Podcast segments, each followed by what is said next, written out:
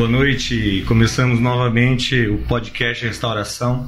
Estamos no nosso segundo episódio e hoje eu tenho o maior prazer de apresentar para vocês o Paulo Rocha do Amaral, nosso pastor. Muitas vezes pai, muitas vezes pastor, muitas vezes um pouco de tudo nas nossas vidas. Gostaria que vocês conhecessem esse homem que vem nos ajudando todo esse tempo aqui na restauração, nos dando direção, paternidade. É, queria apresentar para vocês Paulo. Como você está, Paulo? Eu estou muito bem. Você está bem? Estou bem. Quem é o Paulo Rocha do Amaral? Depende de que ponto de vista. O Paulo, o Paulo, pai de família, o Paulo. Não sei nem o que, o que falar, né? O Paulo é o Paulo. o Paulo é o Paulo. É. E o Paulo pastor? Também mesma coisa. Não, não tem diferença. Não tem diferença. De uma coisa para outra não tem diferença. Nunca teve. Nunca teve, né? Você sempre foi explícito nisso para nós, né? Sim, em que- todas as áreas da minha vida. Quando eu trabalhava com engenharia também, na obra, é, o Paulo é sempre o Paulo. Quando você se converteu, Paulo? Como foi tua conversão? Bom, vamos voltar um pouquinho. Eu sou filho de. Você Venho, nasceu num lar cristão? eu vim num lar evangélico, tanto de pais quanto de mãe. As duas famílias, os avós, né? Todos eram evangélicos. Então eu tenho uma tradição evangélica, né? Que veio de berço. né, Então fui criado na igreja. E por volta da adolescência, né, 13, 14 anos, eu acabei saindo da igreja, atraído pelas coisas, né, as propostas que tinham e com grande dificuldade de, de aceitar certas coisas da igreja e tal, e eu acabei saindo da igreja entre 13 e 14 anos. E aí fui viver a minha vida, né? Fui vi- viver na minha adolescência, a minha, né, início da minha fase de jovem e tudo mais e tal. E depois, eu, no ano de 1976, 76. em, em março de 76, eu mudei para São Paulo. Fui fazer cursinho em São Paulo, com vistas a fazer faculdade lá em São Paulo. Eu queria cursar engenharia. Então, a minha conversão aconteceu em São Paulo. Você Né? frequentava a igreja aqui até os 13 e depois teve um Depois nunca mais fui na igreja. E você não, não consegue identificar nesse período que você frequentava a igreja uma conversão. Não, não, não, não era convertido, Não de, era convertido. de jeito nenhum. Né? Eu ia na igreja, tudo, né? eu era obediente aos meus, meus pais, né? minha mãe, dentro da igreja eu era. Eu nunca fui uma criança rebelde, né? Eu sempre dentro da igreja também, sempre obedeci os, os presbíteros, os diáconos, as autoridades, o pastor, né? Mas quando eu parei de ir na igreja, eu parei de forma radical. Radical. Tá? Eu fui uma vez nesse, nesse tempo todo num evento que eles fizeram lá, que era um evento exatamente para captar os, Os os, desgarrados. os desgarrados, né? Mas é, foi um evento assim muito. Eu fui, né? Até gostei daquela noite e tal, mas hum, Você lembra o nome do evento? não lembro. Isso não- nem tinha nome nessa Ah, época. Nessa nome. época não se fazia esse tipo de. É bem diferente do que a gente tem hoje, né? Então não tinha nome, não tinha todo esse glamour que tem hoje, né? Era uma Então coisa muito simples. Você consegue identificar que você se converteu em 70 e- depois Sete. 77. Ah, então, Então- após um ano você. Então, eu estava um ano em São Paulo, fiz cursinho em São Paulo, entrei na faculdade né, em 77, começo de 77.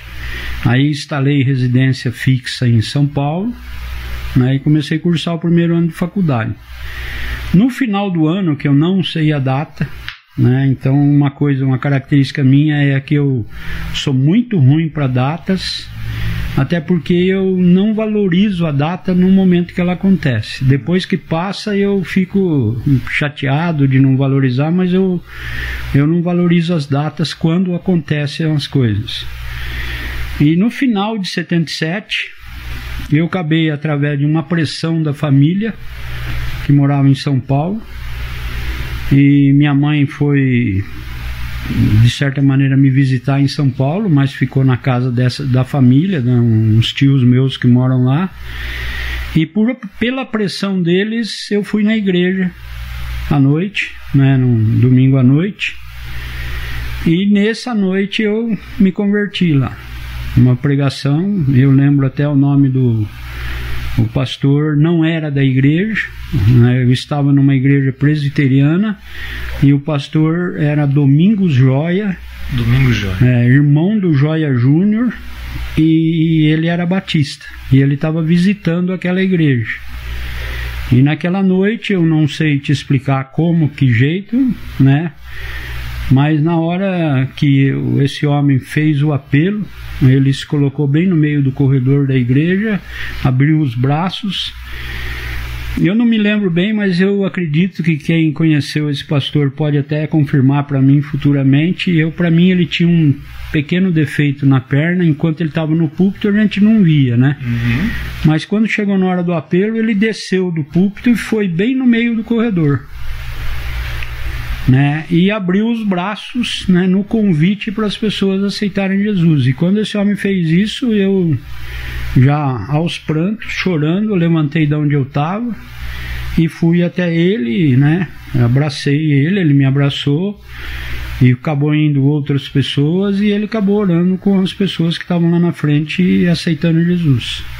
Você lembra da palavra?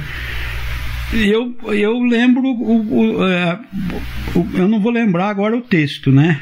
Mas eu lembro o que ele pregou, mas não teve muito sentido para mim, não. Não tinha conexão. Não, não falar para você que a palavra me impactou e tal. Não foi isso. Não foi isso. Tá? Foi uma ação do Espírito Santo. Foi uma ação louca do Espírito Santo, né? E isso teve consequências, né? Que eu posso falar em seguida as consequências. Você né? teve, tinha quantos anos nessa época?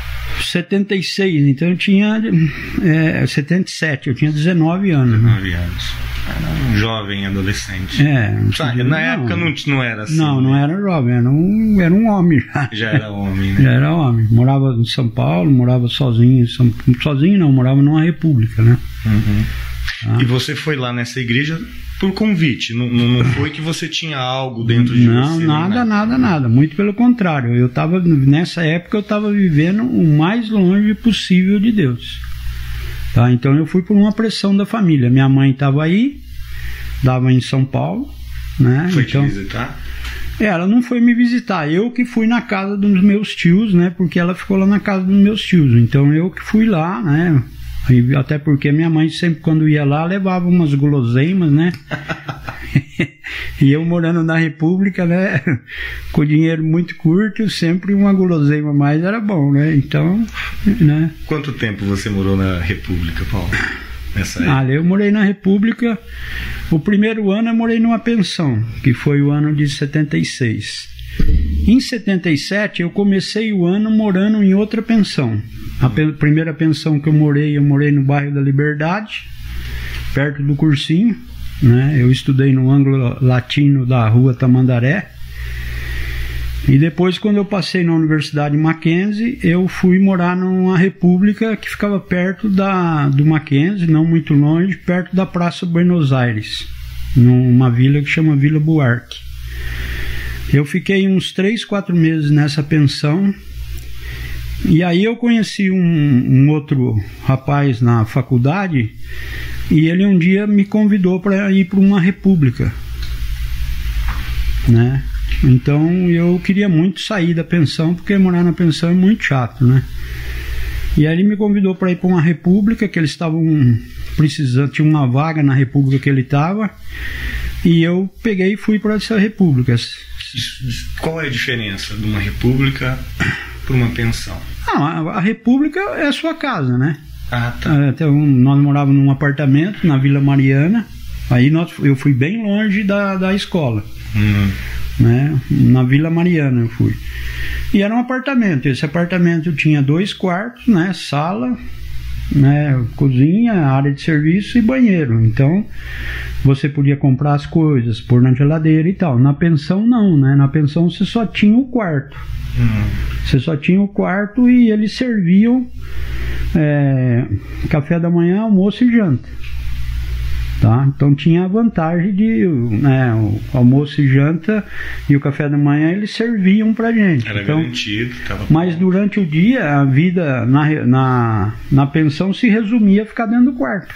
Nossa, terrível. Terrível, né? Muito ruim. Então eu não gostava daquilo. Então eu preferia ir para uma república onde nós teríamos, por exemplo, que fazer a comida e tudo mais e tal, mas tinha liberdade ficar na sala, pôr um som na sala, né, se locomover e tal, né, então ir para a cozinha, fazer comida, fazer um café, a qualquer hora do dia, qualquer hora da noite, né, e tal, e na pensão não tinha isso, né, na pensão chegava uma determinada hora da noite e a cozinha era trancada, né, ah, tá. então só ficava para fora um bebedor, né, então era a, a vida na pensão quando eu fiz o cursinho na Liberdade, é, a gente chegava a fazer sopa quinor com rabo quente. Né? Rabo quente. Será que a moçada hoje sabe o que é rabo quente? né?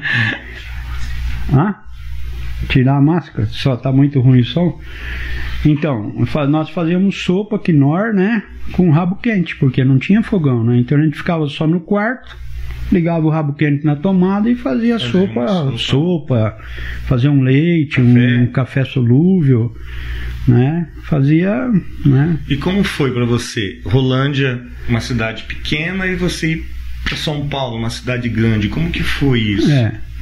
Essa foi uma questão que eu não avaliei. Ah, não avaliou? Não avaliei. E é uma questão que eu tenho até de que foi a mão de Deus que fez isso comigo, né? Porque eu na ânsia de querer fazer o melhor, de estudar numa boa escola, né, eu acabei optando por ir para São Paulo, onde eu fiz vestibular em, em, duas faculdades, né, na Universidade Mackenzie e na Faculdade Mauá, que fica São Bernardo por ali, né, é uma divisa ali. E eu passei nas duas faculdades, porque eu queria uma faculdade. Eu tentei também na, na Politécnica, na USP, né? Mas na USP eu não passei.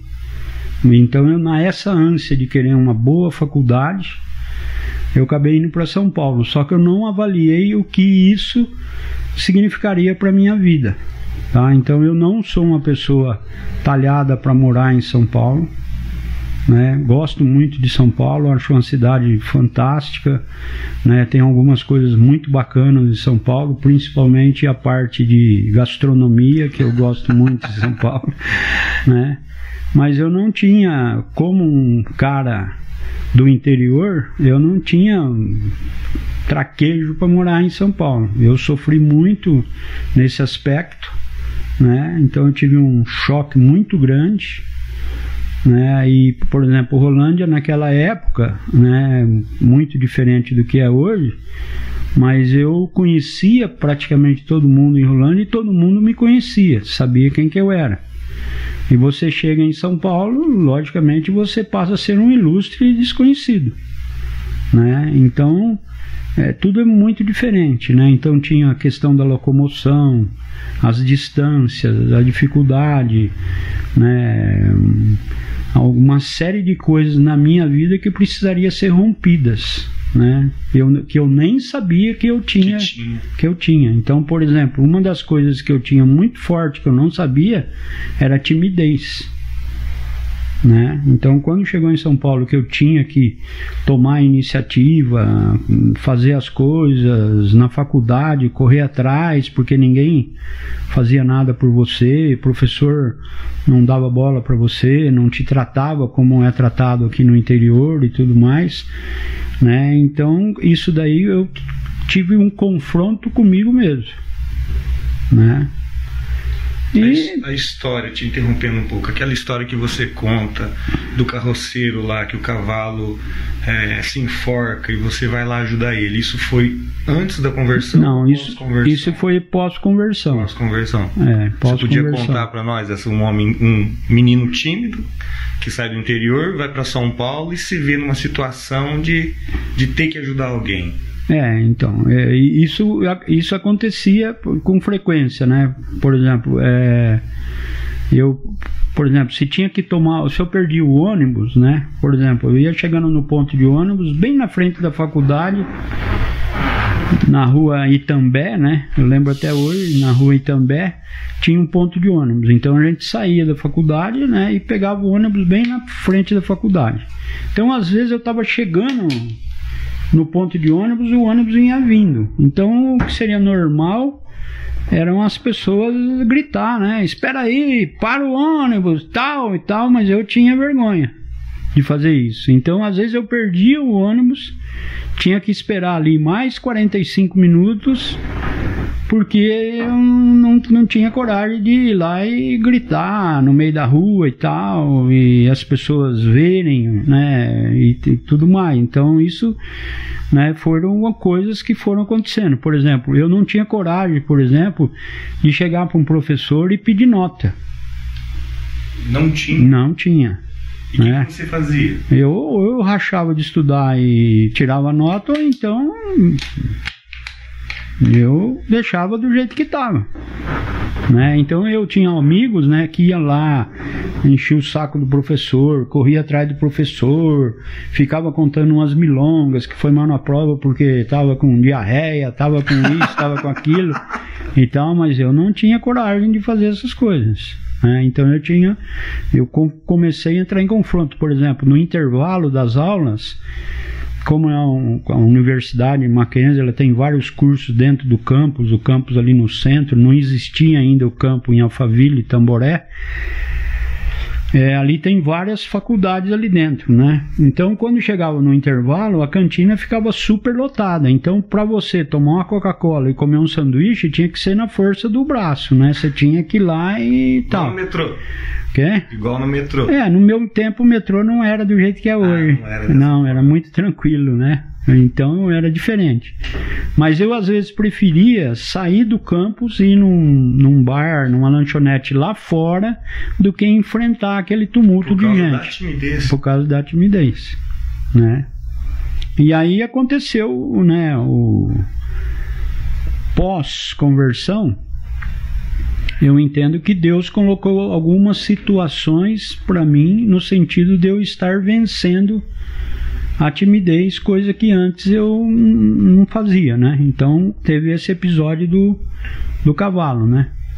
Então no, no bairro onde minha tia morava, né? No, no bairro que chama Vila Guilherme, eu estava indo para o ponto de ônibus e um carroceiro, aquele tempo ainda tinha carroceiro dentro de São Paulo, vendendo as coisas, e, e, o, e o cavalo tropeçou e caiu no asfalto. Um dia muito quente, o asfalto estava muito quente, e o, na queda do cavalo, ele, ele a, a pata dele enroscou num arreio.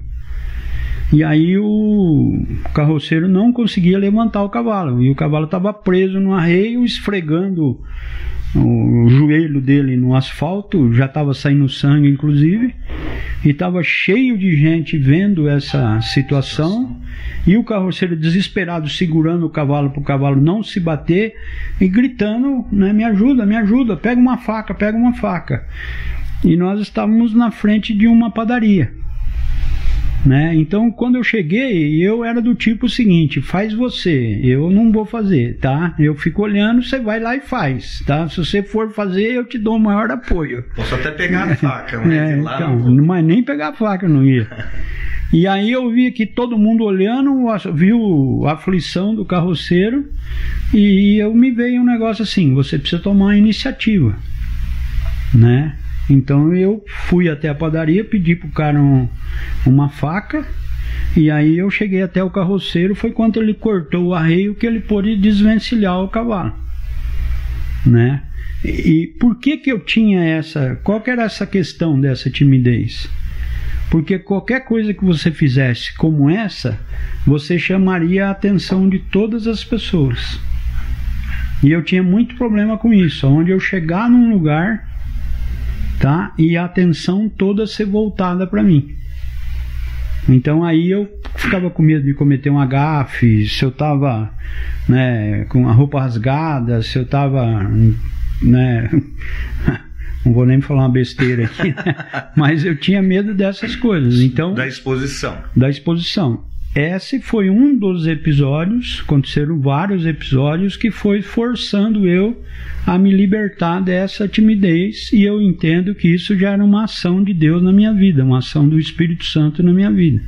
Ele estava trabalhando comigo. Por isso que hoje eu como pastor acho fundamental, né, o trabalho que é feito pós-conversão. Tá? Antigamente, na época que eu me converti, existia muita ênfase na conversão. Tá? Mas pós-conversão, pós a conversão, não existia muito não, técnicas, vamos dizer, trabalhos da igreja para desenvolver. Então, algumas pessoas, eu observava isso que acontecia na igreja. Algumas pessoas se convertiam e iam muito bem.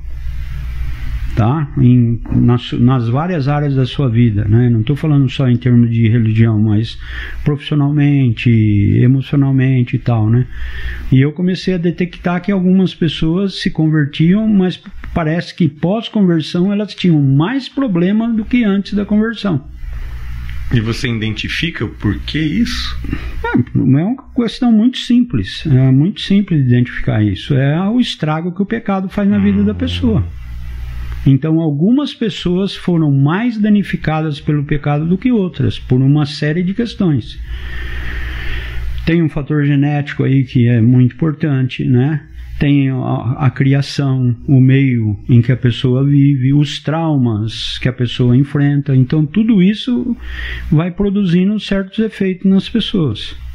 Né? Então, por exemplo, por que, que uma pessoa, se tomar um, um copo de bebida alcoólica, acaba se viciando no, no álcool? Por que, que tem tantas pessoas que bebem com uma certa constante e não ficam viciadas?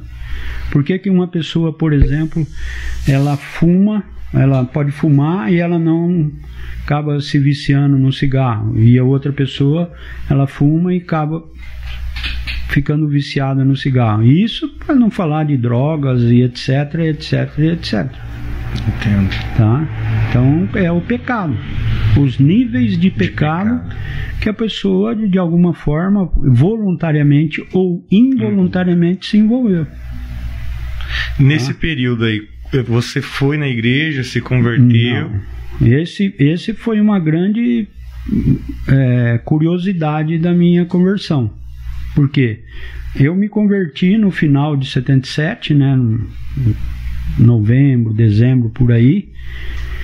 Mas eu só tomei uma decisão pela igreja no segundo semestre de 79. Eu fiquei praticamente dois, dois anos, anos fora da igreja convertido. E isso se deve a alguns fatores. Primeiro, eu não valorizei muito a minha conversão. Tá? Não valorizei, por exemplo, eu não tenho nem a data certa, né, de, da minha conversão. Por quê? Porque foi uma coisa que eu não valorizei.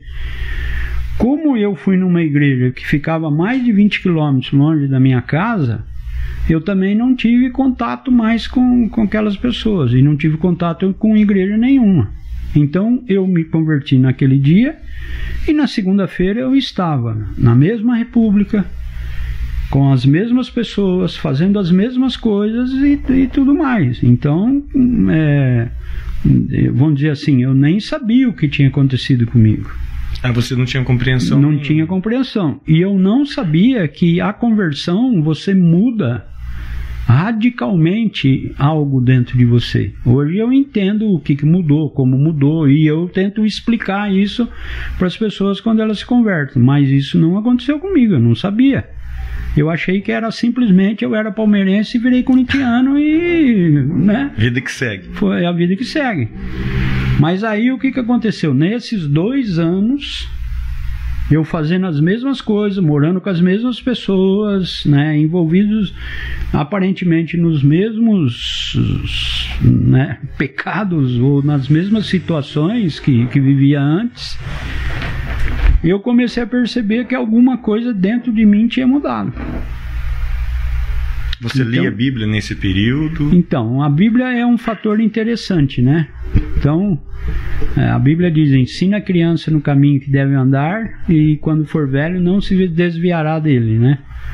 Então, eu tinha, como eu fui criado numa igreja, eu tinha esses conceitos todos dentro de mim. Tá? Isso eu não posso dizer que não. Então, né, quem está nos ouvindo, louve a Deus por criar os seus filhos na igreja. Tá? E eu ganhei uma Bíblia né, da minha mãe, uma biblinha que eu tinha até muito apreço por ela, porque era uma Bíblia pequena, muito boa de carregar, e aquele tempo ainda as Bíblias eram impressas na Inglaterra. Uhum.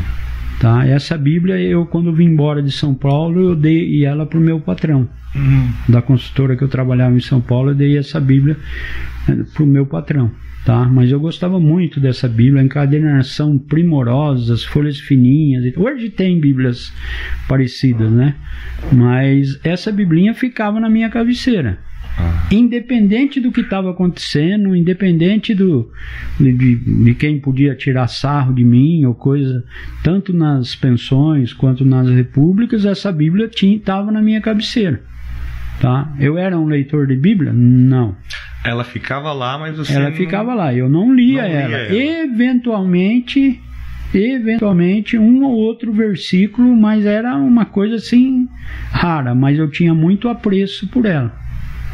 Tá? Eu, eu, eu tinha inconscientemente a, a, né, a, a, a certeza de que aquilo ali era algo que era verdade tá? Mas não dava assim falar para você que eu lia e tal, não, não, lia. Nem nesse tempo de convertido, que eu fiquei dois anos fora da igreja, nem nesse tempo eu lia.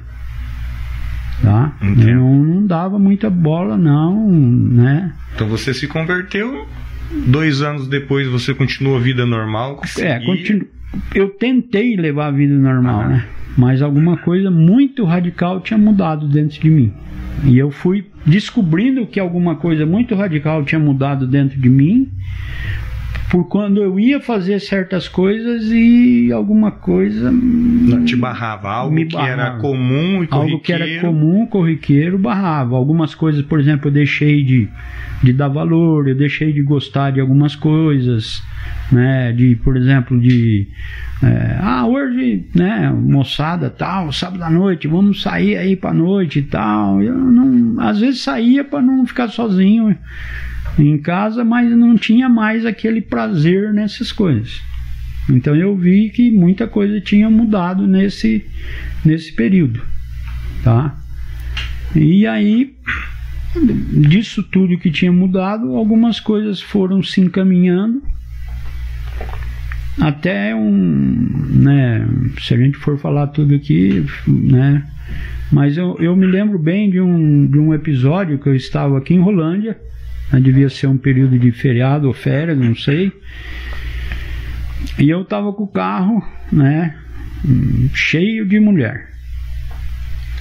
Tá? Isso é pós-conversão. Pós-conversão. E eu estava com o carro cheio de mulher. Num domingo à tarde nós estávamos passeando, que era o único programa que tinha em Rolândia nessa época, era dar um rolê de carro domingo à tarde. Né?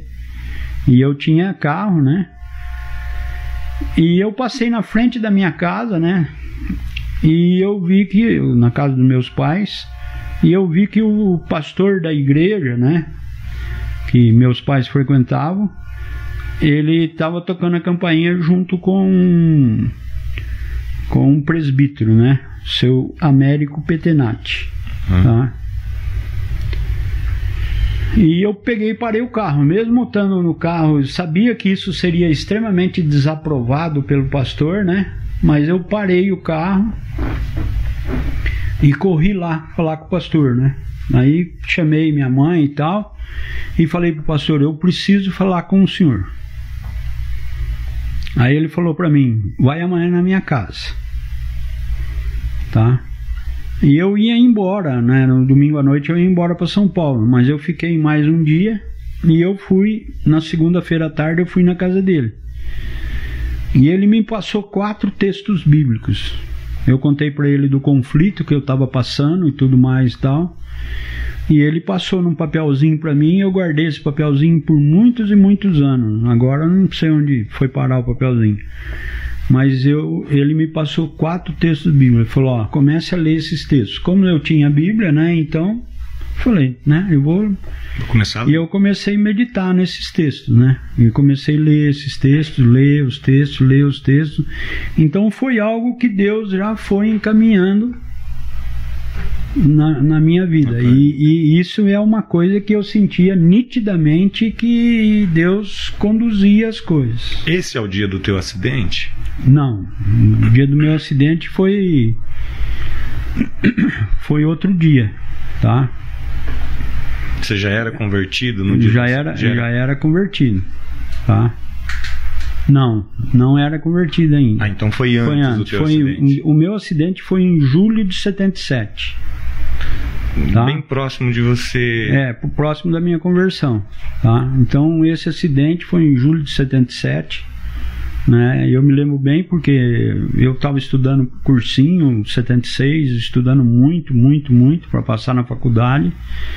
Aí passei na faculdade né, em 77, estudei né, aquele primeiro semestre na faculdade, tudo novo, tudo uma coisa assim e tal. E eu vim para Rolândia em férias de julho, lá em São Paulo era férias 30 dias, faculdade, e eu vim para Rolândia com aquela vontade de enfiar o pé na jaca, né? tá? E nesse julho, durante esse mês, aconteceu o meu acidente ali na frente da Cotan. O carro capotou 152 metros, do primeiro lugar onde tinha a marca até onde ele parou, deu 152 metros.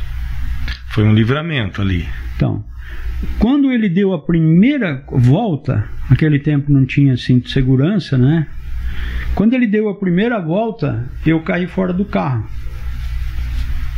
Só que quando eu caí fora do carro, eu senti nitidamente um, um vento, né? Uma coisa assim, e é como se alguma coisa me pegasse e me tirasse de dentro do carro e eu caí nas pedras. Estava fazendo aquela avenida perimetral, a Avenida Tamaraty estava sendo feita. Então estava tudo nas pedras. O carro, tanto é que ele parou porque ele bateu num monte de pedras e detonou, deu perda total o carro. Deu PT. Tá? E eu senti nitidamente que eu fui tirado fora do carro. Eu fiquei só com algumas escoriações nas costas, porque eu caí de costa em cima das pedras. Como eu vinha vindo de uma festa de Londrina, eu estava de paletó, e estava de um paletó de couro. Hum. Então, vamos dizer, do ponto de vista humano, esse Ele paletó também me ajudou a proteger um pouco os ralados que teve nas costas. Mas pela dimensão do acidente, só não aconteceu nada mais grave comigo porque eu caí fora do carro. Uhum. E eu senti nitidamente que eu fui tirado do carro. Né? Os carros na época, então, eles não vinham equipados. Não, não tinha cinto de segurança. Segurança. Não era obrigatório e não, eles não tinham, né? Uhum. Tá? Então, não tinha. Tá? Então, logicamente que esse acidente foi um acidente que me fez me fez pensar, né? Eu, eu inclusive, é, eu cheguei a comentar isso com algumas pessoas da igreja, né? Eu, uh, eu comentei alguma coisa a respeito disso, né? aqui em Rolândia, né? Então, eu, mas eu voltava para São Paulo, voltava naquela rotina, república e tal, estudava, né, e tal, mas não, né, não cogitava nada de, de igreja, de nada, nada, nada, nada. E, e pós esses dois anos que você ficou, se converteu, mas não foi para uma igreja, quando foi que startou a necessidade de ir para a igreja? Como que então, foi isso? Então, foram fatos que foram acontecendo, né? Foram que a gente foi notando, porque eu me converti, né? Isso eu posso é, explicar detalhadamente para quem quiser, né? Por exemplo, eu me converti, então vamos, vamos partir para o outro lado agora, né? Vamos para o lado bíblico, né? A partir daquele momento, eu passei a que eu me converti lá, que eu fui lá na frente, fiz a oração, eu passei a ser uma nova criatura. Isso. Então Deus trocou a minha natureza, eu nasci de novo. Eu fui regenerado, falando no, no linguajar nosso uhum. pastoral, né? Então eu fui regenerado, então mudou. Eu não sou mais o, o, o, a mesma pessoa. Logicamente que eu não tinha a mínima noção disso. Então a partir daí vai acontecendo certas coisas, né, como eu falei antes, que você começa a perceber que alguma coisa em mudou. você mudou. Até aquele dia que eu encontrei o pastor aqui, que eu falei com ele e ele é, me deu aqueles quatro textos. Eu levei aqueles quatro textos para São Paulo, comecei a ler esses textos, até um dia que eu falei: eu vou, vou voltar para a igreja. Tá? Tomei a decisão de voltar para a igreja. Tá? E aí eu é, eu quis voltar naquela mesma igreja que eu me converti. Aqui que era, era 20 igreja, quilômetros longe de é, onde você morava. Longe de onde eu morava lá, na igreja presbiteriana da Vila Maria. E eu fui lá, conversei lá, meus tios estavam lá, então também tinha essa questão de honrar os meus tios e tudo mais tal. Então eu fui para lá, eu encontrei lá um pastor que me acolheu, eu sempre falo isso, que se eu tivesse encontrado um pastor desses meio xaropão aí, né? Que eu vou falar de xaropão, né? Que talvez eu seja xaropão também. Mas eu encontrei um pastor muito amoroso. Tá? Moacir Jordão, o nome dele. Era o pastor do, do, do dia que você se converteu? Não, Ele não era pastor? Né, na, na, igreja. Então já era um outro pastor quando era você um voltou lá. É, o, o, ele era o pastor da igreja. Sim, você ele era pastor da igreja. Né? É, ele, não, ele era o ele pastor. Era o pastor. Ele era o pastor da igreja, não o que estava pregando no Isso. dia que eu me converti, mas ele era o pastor da igreja. Então era um pastor muito amoroso. Extremamente amoroso, né? E eu quando eu cheguei para ele e falei, pastor, eu quero tomar, assumir um compromisso com a igreja, ele falou para mim, é para já. Ele não falou para mim, ah, não, temos que ver, pá, pá, pá. Ele, ele falou, não queria, ele não, já te acolheu imediatamente. Ele, ele acolheu imediatamente, tá? Só que eu falei para ele, eu falei, não. Ele falou, esse domingo a gente, porque tinha uma cerimônia a fazer, né? Que chama profissão de fé, né? Ah. Porque eu tinha sido batizado na infância. Então eu precisava fazer uma profissão de fé que, né, um, um tipo de uma confirmação. Uhum. Ele falou, vamos fazer domingo já. Eu falei, não. Isso é feito em público? É público. Ah. Tá? Inclusive eu tinha a foto, eu tenho a foto e eu dei a foto para minha mãe. Né? E essa semana eu fui lá na minha mãe ver a foto, mas nós não conseguimos achar não, a foto não porque a foto tinha data. Ah, tá. E seria até interessante vocês verem a foto, porque na foto tem eu e o, e o pastor fazendo a cerimônia comigo lá na, lá na frente. Tá? Inclusive a data, exatamente a data. Tá? E, e aí ele quis fazer já imediatamente naquele domingo. Daí eu falei, não. Né? Eu falei, primeiro eu vou em Rolândia. Eu vim em Rolândia no final de semana e vamos dizer assim, informei mais ou menos pedindo para os meus pais. Ah, você fez um pedido? É, eu cheguei e falei, olha, tô, vou tomar essa decisão assim, assim, assim, assim, assim. Então eu fiz questão de vir falar com os meus pais antes de tomar essa decisão. Por quê? Hum, não sei Não dizer. sabe explicar. Eu acho que eu volto a dizer uma outra coisa que né, a, a nova criatura tem, né? Honrar as pessoas, né? Submissão. Submissão tudo mais. Então eu vim, falei com meus pais, meus pais autorizaram, né? Então eu voltei lá e falei pro pastor, agora sim pode ser feito. Aí ele marcou, não lembro se foi no próximo domingo ou dali alguns domingos tal. Eu passei pelo crivo do conselho, né? É feita uma reunião, é feita com, uma reunião com os líderes da igreja que questionam uma série de coisas para avaliar a sua real conversão, né? Hum. E aí, num domingo à noite lá, foi feito isso. Aí eu passei a frequentar a igreja. Hoje isso não é tão mais comum, né? Ou ainda existe isso? Não, aí depende.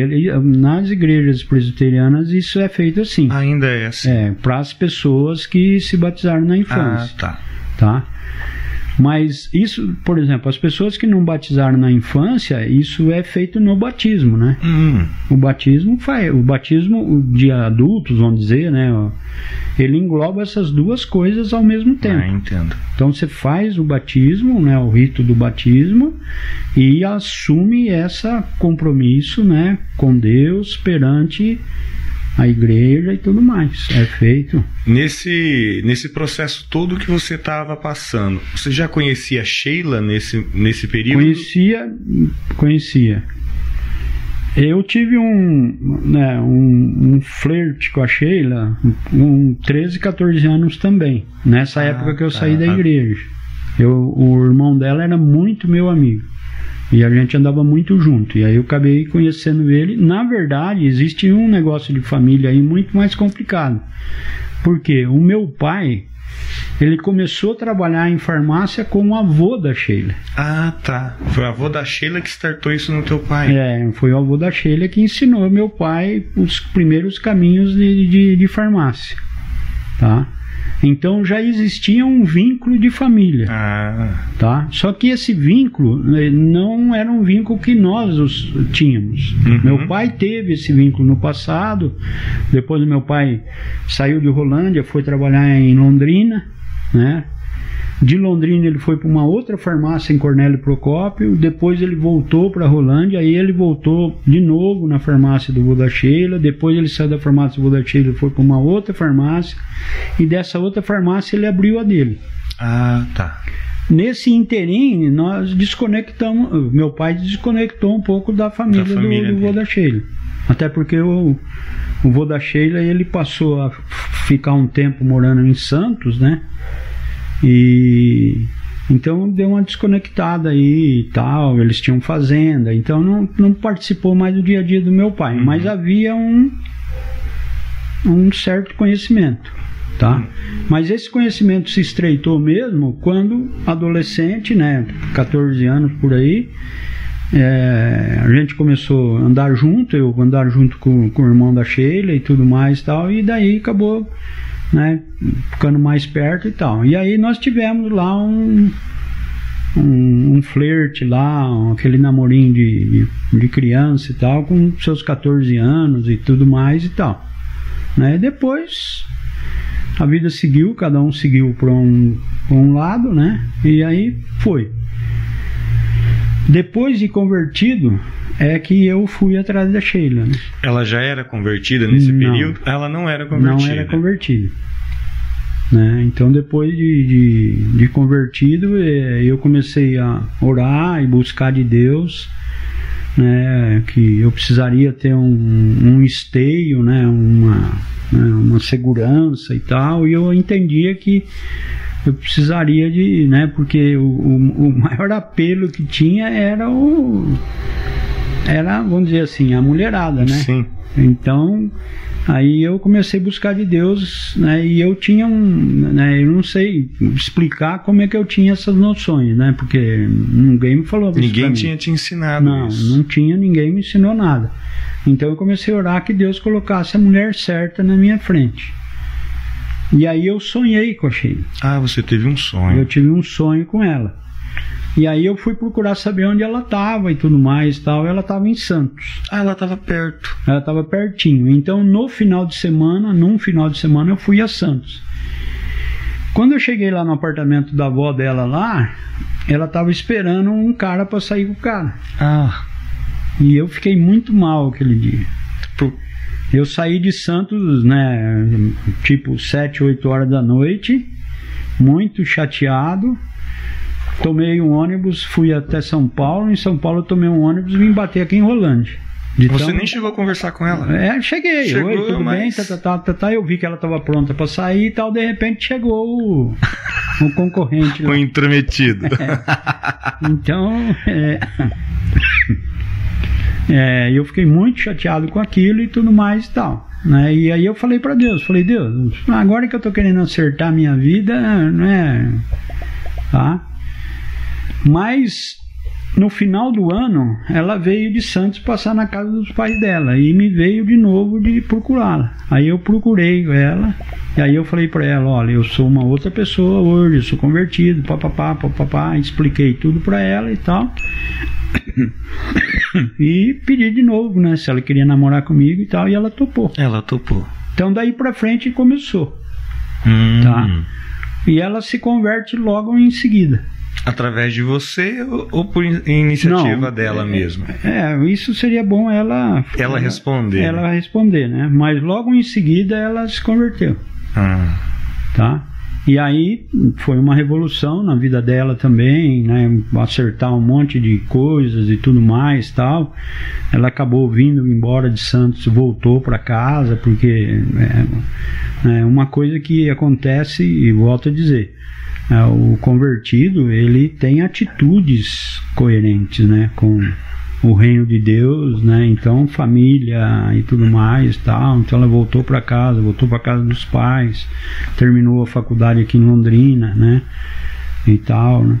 Então foi aí que a gente se conheceu, né? Então e e sempre nos demos muito bem né, do ponto de vista do projeto de Deus e tudo mais. Tanto é que quando eu tomei as decisões aí de, do pastorado ela ela apoiou. ela apoiou. E eu sei que não isso não, não foi fácil né? Não foi fácil nem para ela nem para os filhos né? sim. Mas voltamos lá. Quando você fez lá a, a confissão a confissão de fala? Profissão de fé Uhum. Como que foi daí? Aí você passou a frequentar a igreja. Passei a frequentar a igreja. Então aí aconteceu uma outra coisa também muito interessante. Como eu vinha vindo de uma vida de envolvimento muito forte com, com o mundo, com as coisas, né, do mundo e tudo mais tal, eu fui radical. Tá?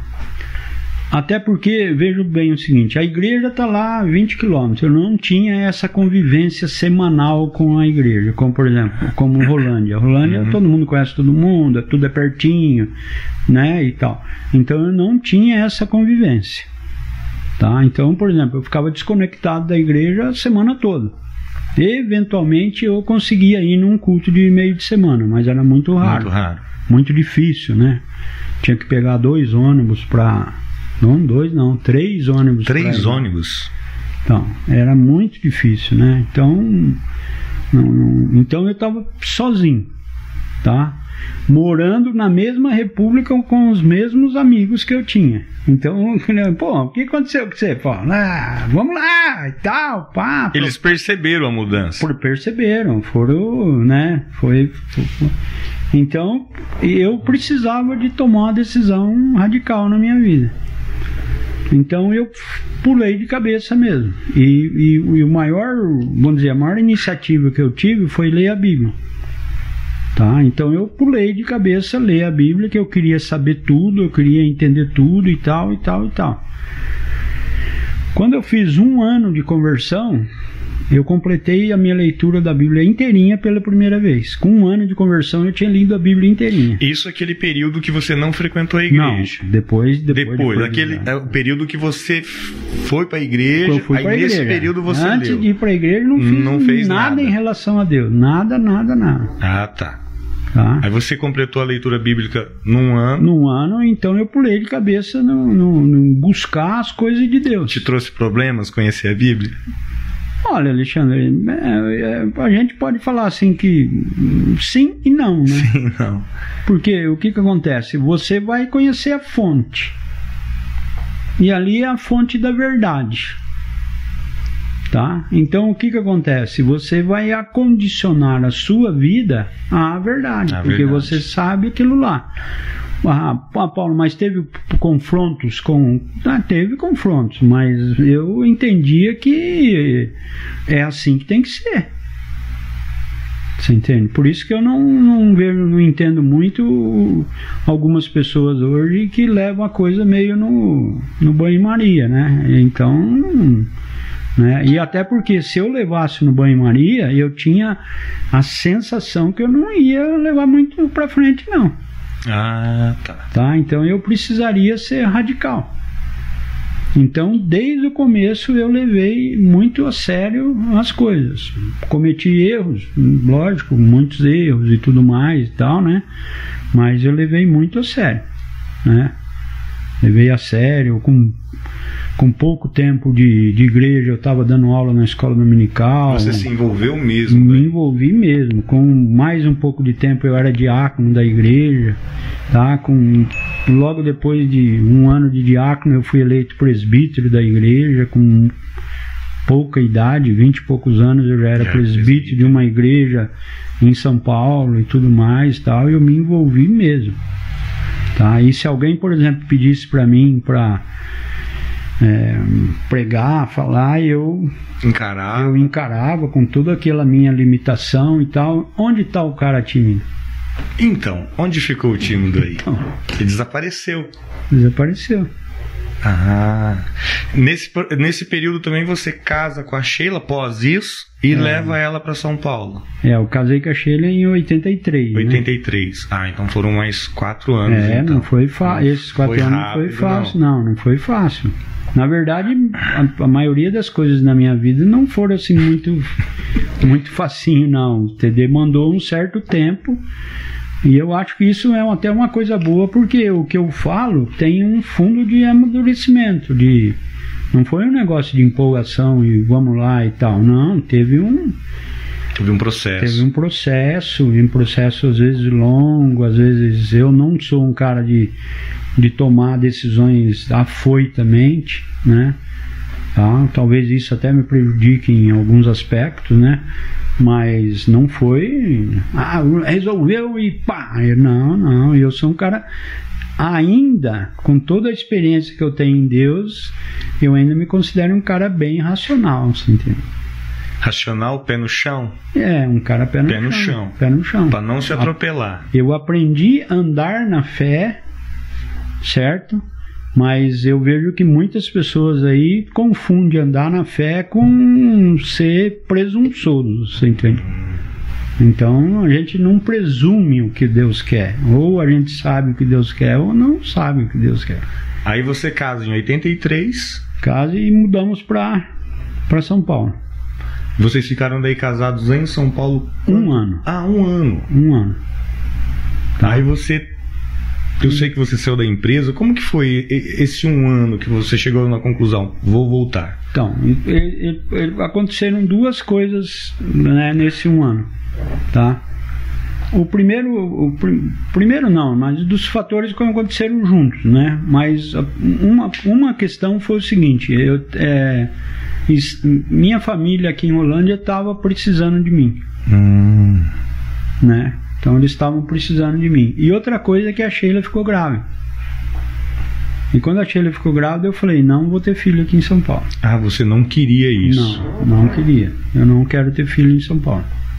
Não quero que o meu filho é, toda aquela dificuldade, né? Três ônibus para ir para a igreja, é. tudo. Ela ia ficar acabando ficar sozinha, né? É, então. Muito sozinha. Ficaria só. Ela tem, ela ficou. Eu cheguei a pegar ela algumas vezes quando eu chegava em casa. Eu lembro uma vez que ela estava passando roupa assistindo televisão.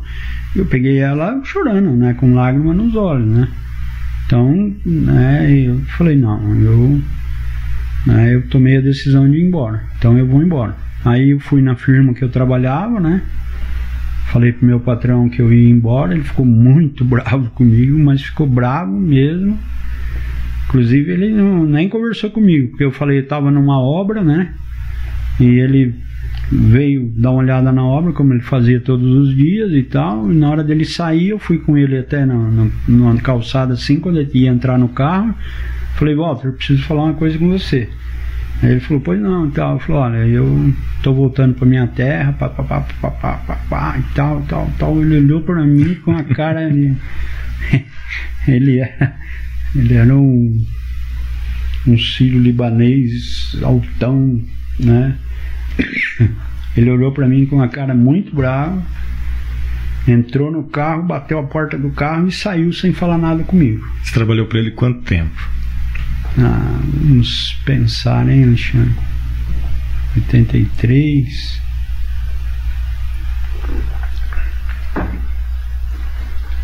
Ah, foram uns 3 a 4 anos. 3 a 4 anos. É, é Eu nesse comecei, como, comecei lá como estagiário. né? estagiário. Foi nesse escritório que é aquele caso que você comunica que vai casar e tem. Isso. É nesse. Nesse- Conta pra nós essa Exa- história. Essa história é legal. Nesse escritório, né? Eu pedi licença para que eu ia pe- pedir um- uma semana, né?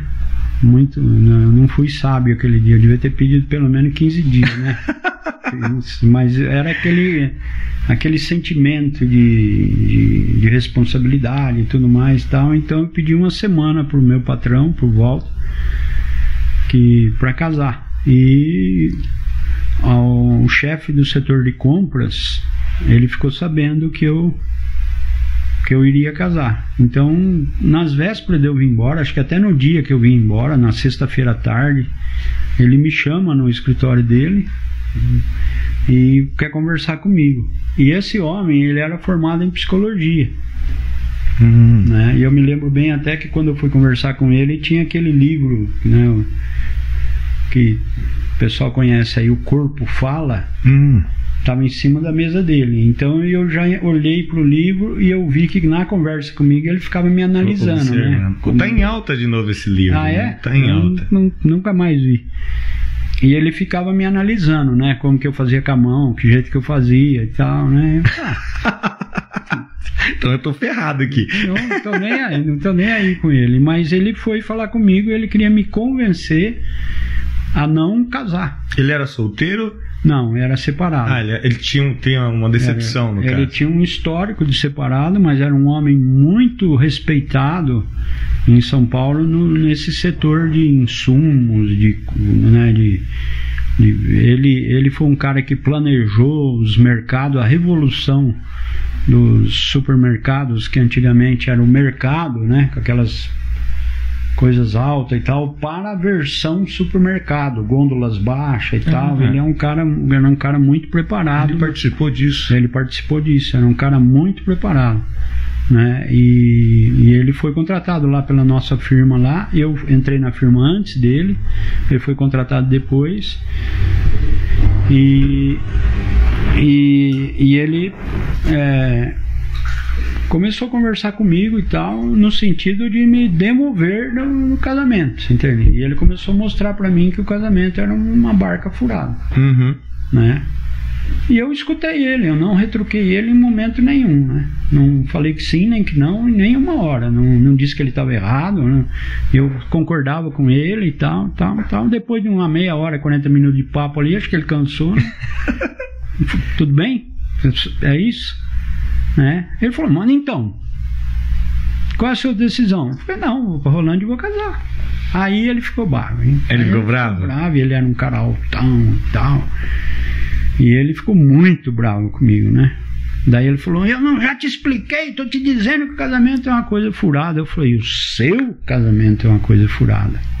Aí ele falou: Não, todos os casamentos são Ele furados. generalizou. Ele generalizou, ele falou: Não, não vai, não, não funciona nenhum e tal. Daí eu falei pra ele: Mas o meu é diferente. E aí ele ficou um bravão do jeito que ele era. Ele perguntou: No que que o seu é diferente?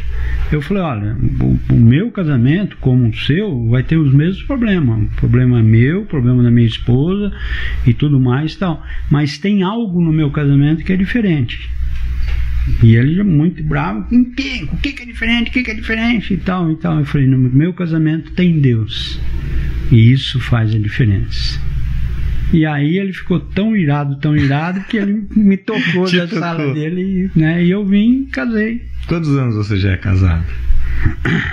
Bom, faz as contas Ah, é, aí. fazer né? as contas, né? 83, 93, 21. 2003, 13, é, vai fazer já quase 40 anos. Tá. Isso é a prova que aquele dia você Ah, ele certo. fez um outro desafio pra mim. Ele, quando eu falei pra ele que o meu casamento tinha Deus que fazia diferente, ele fez um desafio pra mim. Ele falou assim: daqui 10 anos nós conversamos. Agora você fala, ó, É. tô chegando a 40. É, seria interessante conversar com ele. Aí- Inclusive num Natal, num Natal que eu passei lá naquela confraternização dos funcionários, eu dei uma Bíblia pra ele. Bicho, Ele não gostou? não, ficou irado, ficou muito É mesmo? irado. Ofendido? Deu um show lá no meio, eu fiquei muito assim, Constrangido? constrangido porque ele deu um show lá. Ele falou: O que, que você pensa que eu sou para me dar uma Bíblia e tal, pai? Ficou muito bravo comigo. Nossa. Mas, Aí você vem pra Rolândia trabalhar com o seu pai. Em 84, eu vim para Rolândia trabalhar com meu pai. Eu, ah, o Sheila, nós mudamos para cá em, em fim de julho, no começo de julho de 84, tá? A Sheila ficou, nós ficamos encostados na mãe dela com a mudança na garagem e eu voltei para São Paulo para cumprir o aviso prévio. tá. né? E, e nesse, nessa época também aconteceu um fator muito interessante, porque eu eu cheguei no meu apartamento e eu tinha combinado com um amigo meu lá que tinha um apartamento que eu iria ficar aquela última semana na com ele que era o, o cara que era o dono da república que eu fui a primeira vez Ah, tá. tá? Um cara muito bacana, né? Formado em estatística na USP, um cara um crânio muito legal mesmo. E eu combinei com ele que eu ia ficar essa última semana no apartamento dele, porque o meu apartamento eu estaria entregando aquela semana, mas eu já tinha tirado todos os móveis, já tinha vindo de Já mudança. tinha vindo de então o meu apartamento estava vazio. Mas eu sabia que ele trabalhava, né? Ele trabalhava lá num, num órgão lá, estatal lá. Então eu cheguei e, e fui pro meu apartamento, sem nada, né? E eu não estava me sentindo bem. E eu peguei uns jornais, coloquei no chão e eu falei, eu vou tirar um cochilo depois eu vou para a firma, né? E esse cochilo levou quase a semana toda. Eu só saí desse, desse cochilo no, na quinta-feira. Mas o que, que aconteceu? Eu peguei um tipo de uma gripe, uma virose que eu não conseguia nem levantar. Sozinho? Sozinho, ali, ninguém sabia que eu estava ali, né? E daí na quinta-feira, à tarde, esse meu amigo foi lá. Ele ainda tinha a chave do apartamento, Ah. porque nós moramos nesse apartamento que eu morei com a. E ele entrou lá e falou: Ah, Paulo, você não apareceu a semana inteira. Eu falei: Aí eu perguntei pro porteiro. O porteiro falou: Ele tá aí. Aí eu. Aí que eu levantei. Aí eu levantei. Ele me ajudou a tomar um banho e tal. Me levou para casa dele. Né? Aí eu comi um pouco lá na casa dele. E dormi lá. E na sexta-feira eu levantei e fui para a firma. Né? Aí o meu patrão falou: Ah, Paulo, você sumiu e tal. Eu expliquei para ele e tal. Ele achou, ah, eu achei que você tinha mudado, eu nem ia voltar. Eu falei, não, eu falei que eu voltava e tal. Aí o meu patrão na sexta-feira fez o acerto comigo, né? E aí eu vim embora na sexta-noite de ônibus definitivamente. E Era esse seu amigo que, que quando você se converteu, eles faz, tentaram fazer presepadas Não. para vocês? Não é esse? Não é esse cara. Não, esse, Ah. esse não fazia. Esse não Esse fazia. Era, esse era bem sério. Um cara. Ah, esse era. Esse era muito sério, mas eram outros amigos lá que eu tinha, inclusive um aqui de Rolândia, Ah, né? um daqui de Rolândia. é, que foi morar comigo lá. É. Eles volta e meia tentavam fazer uma presepada com você para ver até É, que ponto então, você era ele- convertido. ele- eu, eu entendo até que eles faziam isso porque, ué, como é que esse cara mudou? Uhum. Né? Esse cara mudou, né? Não vai mais com a gente nas noitadas e tudo mais tal, então eles tentavam, né? Mas eu nunca me importei com isso, né? Nunca, não fiquei chateado com eles, nada disso, tal. Entendo perfeitamente o que eles fizeram. é meu amigo até hoje. Até hoje e tal. né? Tá? Como que eles iam compreender isso? Não tem como, né? Não tem como. A conversão é algo que você não compreende. E é legal, né? Porque você conta as histórias assim que você estava convicto, né? Então, Sim. Teoricamente eles não conseguiam, né? E, na verdade o efeito era contrário, né? Porque daí eles falavam, cara. É, não, não tinha como. E não tem como explicar também, né? Só o cara experimentando e tudo mais. Né? Sim. Não sei se você vai sentir a vontade de contar essa história. Você contou uma vez que eles abriram a porta, empurraram uma moça dentro do quarto e fecharam a porta. Você estava dormindo, né? Então, eu estava dormindo, né? E eles foram né? Eu morei perto de uma rua famosíssima em São Paulo. Hum. Então, os mais antigos vão lembrar dessa rua, os mais novos não. Mas era uma rua muito famosa de prostituição em São Paulo que chamava Major Sertório. Tá? Eu morava a 50 metros dessa, do começo dessa rua. Tá? Então eles foram lá na rua, pagaram para uma moça novinha, bem novinha mesmo, pagaram para ela e levaram ela para o apartamento, tá?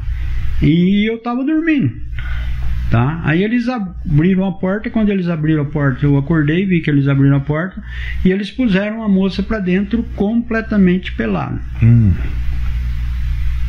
Tá? E fecharam, fecharam a, porta, a porta. Tá? E aí aquela moça ficou lá, né? Daí eu falei para ela, falei, olha, tem uma cama aí, né? Que era a cama justamente desse, desse meu amigo. amigo. Eu falei, ó, tem uma cama aí, você pode deitar aí e dormir. Se cobre aí e tal, porque daqui não vai acontecer nada não. E aí eles esperaram um pouco, né? Ah, tentaram pegar na surpresa. e eles tiveram uma surpresa. E eles esperaram um pouco, dali um pouco eles abriram a porta, ela estava deitada, coberta na, na cama do lado, né? Aí o que, que eles fizeram? Aí eles chamaram ela e foi embora, não sei nem o que, que fizeram e tal, e eu continuei dormindo. Essa é a convicção, né? É a transformação do transformação. cristão. E né? eu falar para você o seguinte: ah, Paulo, você precisa fazer muita força, resistir à tentação. Nada, não senti nada, nada, nada, nada, nada. Tá? É que realmente você tinha sido transformado, né? Tinha, esse, isso eu não, não, posso, não posso negar, você entendeu? Os princípios de vida, a motivação de vida, os projetos de vida mudou completamente, completamente. Após essa semana que você fica lá é, deitado, praticamente a tua soneca aí, é. que você fica deitado, faz o acerto com o patrão logo em seguida, aí, aí você volta para Rolândia definitivo. Eu volto para Rolândia. Aí voltei definitivo, né? Aí fui trabalhar com meu pai, né? E continuamos morando lá na casa da, da né. mãe da Sheila. Ficamos lá acho que dois meses, três meses até conseguir arrumar uma casa em Rolândia. Naquele tempo era muito difícil você arrumar uma casa em Rolândia, muito difícil. Tá? Então ficou a minha mudança na garagem dela, ainda bem que tinha espaço, né? E aí eu trabalhando com meu pai. Você já tá? tinha um chamado pastoral? Tinha alguma compreensão nesse período? Então, essa, essa questão do chamado pastoral ela é, é interessante e bem complexa. Por quê? Porque eu diria para você o seguinte: eu não tinha e tinha. Não tinha e tinha. É. No que que eu tinha? Tá? Depois que aconteceu tudo, eu fiquei sabendo de coisas. Mas antes de eu assumir o pastorado, ou pelo menos me direcionar para o pastorado, eu não sabia de muitas coisas. Então eu vou falar para você, não tinha. Não tinha. Não tinha. Da minha parte, tinha alguma intenção em ser pastor algum dia? Não. Também não. Não. Da minha parte, tinha uma intenção em ser líder de uma igreja e tal? Não. não. Tá? Nunca, nunca me passou isso pela cabeça. Muito menos abrir uma igreja. Uhum. Nem, mas nem cogitar isso daí. Tá? Eu gostava e ainda gosto demais da engenharia. Uhum. Tá? Então eu, o que eu gostaria de meu projeto de vida era o quê? É ser engenheiro servir a Deus numa boa e tal, mas eu não queria aqueles compromissos que eu via que os pastores tinham. Eu não queria isso. Você entende? Nós estamos no meio de um feriado, né? Sim. tá? O meu projeto de vida era chegar na sexta-feira, pegar minha família e ir para praia e voltar na quarta-feira agora. Tá? Esse é o meu projeto de vida. Eu acho que isso seria coisa fantástica. Eu não, não, eu não, não queria me amarrar. Outra coisa, eu não queria me amarrar com pessoas. Ah, você não queria ter esse compromisso? Não, não queria ter esse compromisso com pessoas. Eu estava disposto a ajudar. É, quando eu me converti, nós fizemos, desenvolvemos um trabalho lá na igreja onde nós evangelizamos muito. Tá? Evangelizamos muito. Nós fizemos um trabalho fantástico com um amigo meu, né, um cara excepcional em Deus que chama Noé. E nós fizemos um trabalho fantástico de evangelização, chamava Os Pescadores. Uhum. Então nós evangelizávamos, nós discipulávamos, nós acompanhávamos a pessoa, nós fazíamos um cadastro da pessoa, o dia que nós conhecemos a pessoa, o que, que aconteceu, tal, pá, as visitas que tiveram, o discipulado que foi feito com essa pessoa e tal. E quando chegava o momento dessa pessoa ir para a igreja, a gente conseguia dar pro para a liderança da igreja um relatório. Falou: ó, essa é a ficha dessa pessoa hum, aqui. Ó. Bem, bem didático. Didático, destrinchado, uma coisa fantástica. E eu tenho, até hoje, eu tenho muitos retornos de, de dessas, hum. dessa evangelização. Inclusive, desse trabalho de evangelização, nós temos vários pastores. Ah, surgiram vários pastores. Surgiram vários pastores. Meu primo mesmo, o Alexandre, ele era adolescente na época, ele andava com a gente, ia nas casas evangelizar e tudo mais e tal. E hoje ele é pastor, já faz bastante tempo ele é pastor. Hum. Tem um outro rapaz em Sorocaba também, o Paulo. Eu acompanho ele no, no Face e tal. Tem igreja lá, tem um ministério. Tem vários daquela turminha, vários são pastores. Então nós fizemos um trabalho de evangelização muito extenso muito assim dedicado, né? Praticamente todos os domingos à tarde, de manhã nós íamos na escola dominical, domingo à tarde nós fazemos visita e à noite tinha o culto. Isso era praticamente todo o domingo. A igreja era bem ativa mesmo. A, extremamente ativa. A igreja tinha muitos ministérios extremamente ativos. Agora, nós, curioso, nós tivemos esse ministério lá de, de evangelização, nós tínhamos a maior verba dos ministérios que a igreja tinha, a maior verba era, era nossa. De vocês. De tão ativa que era o nosso, nosso ministério. Nós chegamos a ter assim uma época lá né, nós tínhamos um fichário, todas as pessoas eram catalogadas. Nós chegamos numa época de acompanhar simultaneamente 370 pessoas. Nossa! Quantas pessoas que davam suporte para essas pessoas? Tinha 15 pessoas. 15 pessoas. É, só que havia um grande envolvimento da igreja. Ah, a igreja cooperava. Então, por exemplo, como que a gente fazia, né? Por exemplo, tem, tem um caso que foi muito marcante na minha vida. Nós fomos fazer uma visita com o pastor, com esse pastor, Moacir Jordão, nós fomos fazer uma visita numa família que um dos meninos, um jovem de acho que 12, 13 anos, tinha um, um tumor na cabeça. Hum. Então nós fomos lá junto com o pastor, então foi o pastor, foi algumas jovens, né, e algumas mulheres também, porque a mãe estava destroçada, né? A mãe ficou sabendo e estava destroçada. Então nós fomos fazer essa visita, né? E aí, quando nós fizemos essa visita, quando nós saímos da casa lá, nós estávamos em três carros, se não me engano, o pastor mandou nós pararmos na esquina. E na esquina ele falou assim: quem que. Foi quando eu ouvi pela primeira vez a palavra empatia. Ah. Tá? Eu nunca tinha ouvido essa palavra. Então, pastor, quem sentiu empatia pela família? E eu, sem saber o que, que era essa palavra, mas como ele falou e tal, eu entendi, eu, eu, tá, tá né? Então eu acabei ficando como que o, cuidando dessa família. Mas eu não podia cuidar dessa família, né? Porque essa família tinha várias, vários outros detalhes. Então o que, que acontece? Mas eu era a ponte. Entendo. Então, por exemplo, eu ia lá na família e descobria lá que a mulher estava com estava muito mal aquela semana. O que, que eu fazia? Eu ia na sociedade das mulheres e falava: escuta, será que dá para fazer uma visita lá naquela mulher lá e tal? Aí as irmãs iam lá visitar. Se acionava. Fazer um bolinho, papapi, papapá, tal, tal, tal, tal, né? Aí chegava lá, por exemplo, a família estava com necessidades financeiras. Aí eu ia na junta diaconal e falava, ó, oh, família tal, tal. E isso era eu fazia, os outros também faziam, também faziam. esse tipo de coisa. Então, por exemplo, ó, aquela família lá, ela está com necessidades financeiras. Então ia lá um diácono, dois diáconos, tal, levantar a necessidade financeira que eles tinham.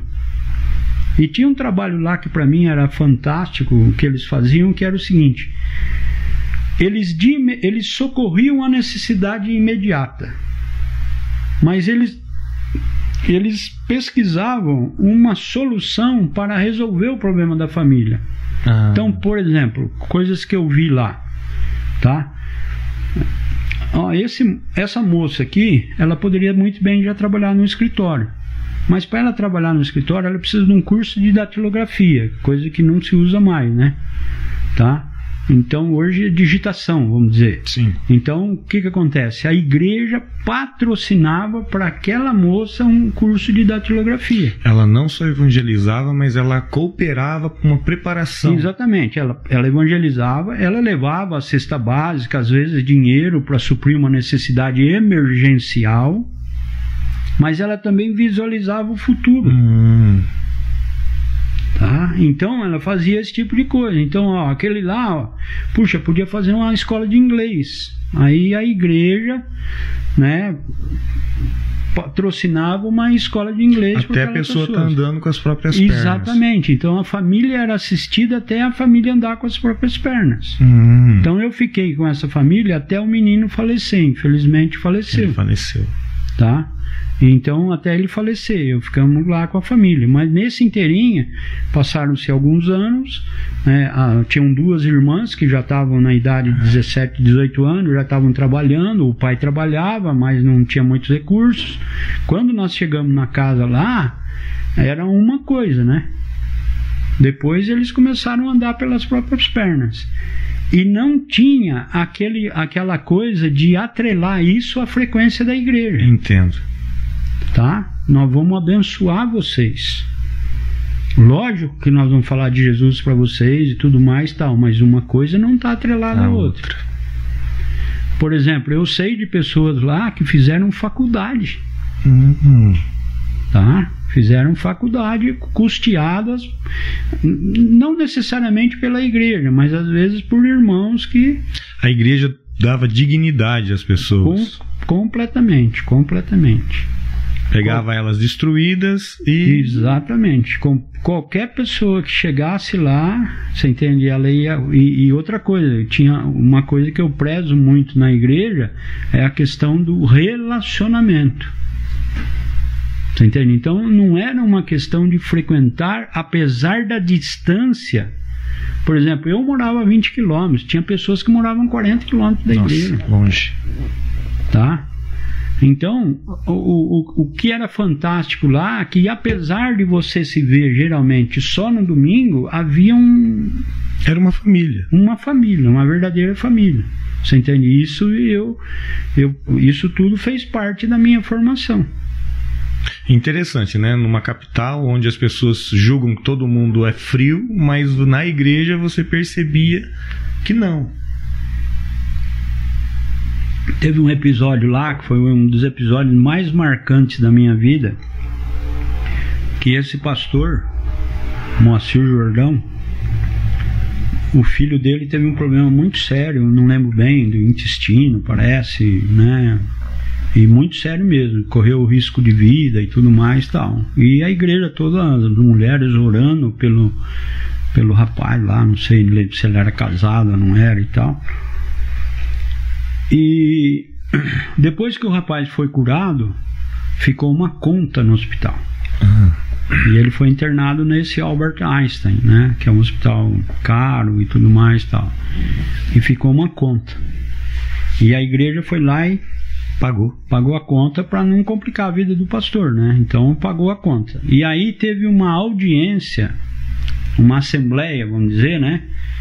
Para é, ver como o pastor iria repor aquele dinheiro para a igreja. Uhum. Certo? Certo. Então, estamos lá tudo reunido em assembleia para decidir como o pastor vai repor esse dinheiro para a igreja. Tá? E aí o pastor chegou lá e falou assim: Olha, é o seguinte, eu tenho um carro, que era uma fusqueta meio bege, branca assim. E ele tinha comprado um órgão para a esposa dele. E, e, e, esse órgão tinha um, né, um fator interessante, é porque era o sonho dela. O sonho da esposa. Então ele não tinha muito dinheiro, mas ele foi juntando dinheiro ao longo do tempo até ele conseguir dar esse órgão de presente para sua esposa tocar o órgão lá. E ele falou: ó, então eu tenho de início para suprir a dívida aí, eu já tenho um carro, eu entrego meu carro para a igreja e entrego o órgão para a igreja. E falou: eu vou me retirar para vocês não ficarem constrangidos com a decisão que vocês tomar. Tomem a decisão que vocês tomarem e eu dou, deixo vocês Deixo à vontade. Vocês e foi saindo por uma porta que tinha no fundo, assim, atrás do púlpito. Quando ele foi saindo, um presbítero falou: Pastor, pastor, vem cá um pouquinho. Tá? Eu tenho uma proposta para fazer, mas eu queria que o senhor ficasse aqui. Não quis que ele se retirasse. Não quis que o pastor se retirasse. Aí o pastor falou: ah, por mim tudo bem, né? Eu fico e tal, né? E aí vamos ouvir a proposta do, do irmão. O irmão fez a proposta que aquele dinheiro fosse doado, doado. para o pastor. Como ele recebeu isso? A igreja ficou em, em toda a igreja ficou em pé na hora. Cara, é um negócio, isso é igreja. Sim. Sim. Entende? Então, a igreja de Atos se comportava assim. Então, isso é igreja.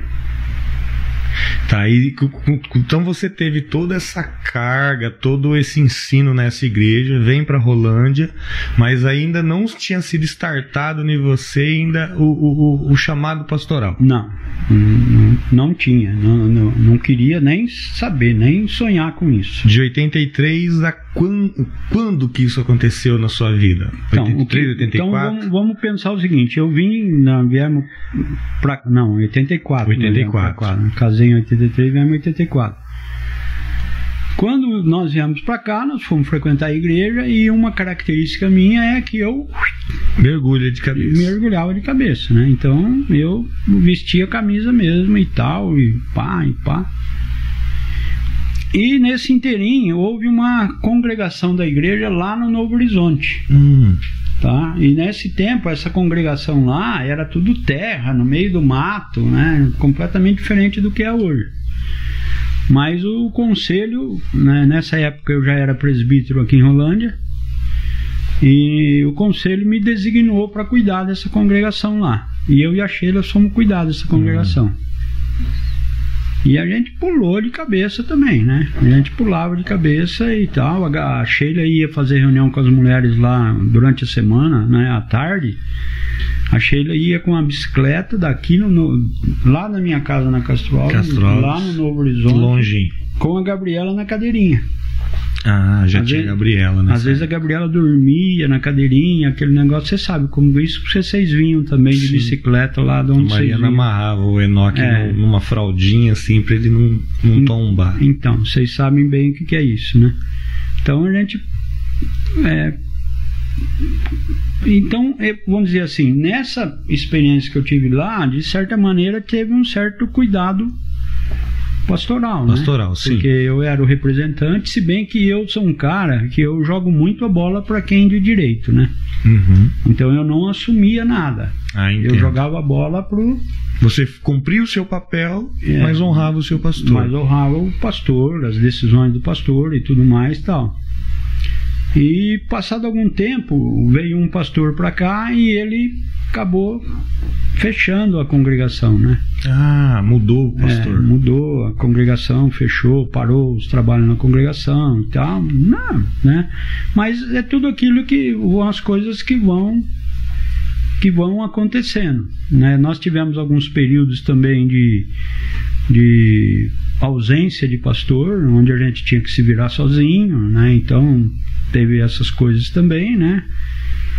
E eu fazia parte do, do presbitério, né, que era o regional, eu ia nas reuniões do regional, então você ali se envolve com os bastidores, né, de uma série de coisas Sim. e tudo mais, tal. Então, nesse envolvimento você tem algumas informações pastorais e tudo mais e tal. Então, de certa maneira, fui me envolvendo com essas coisas. Mas eu não queria, né? Não, não, não, não cogitava. Não tinha nenhuma pretensão. Não, não cogitava de jeito nenhum. Aí aconteceu que eu saí da igreja. Ah, nesse período você. Em 93 eu saí da igreja. Em março de 93 eu saí da igreja. Tá? Por uma série de discordância lá, de né, de, vamos dizer, orientação da igreja, principalmente essa questão pastoral, de vem pastor, que jeito que é o pastor. Ele começa de novo. Eu não, eu, não, eu não conseguia.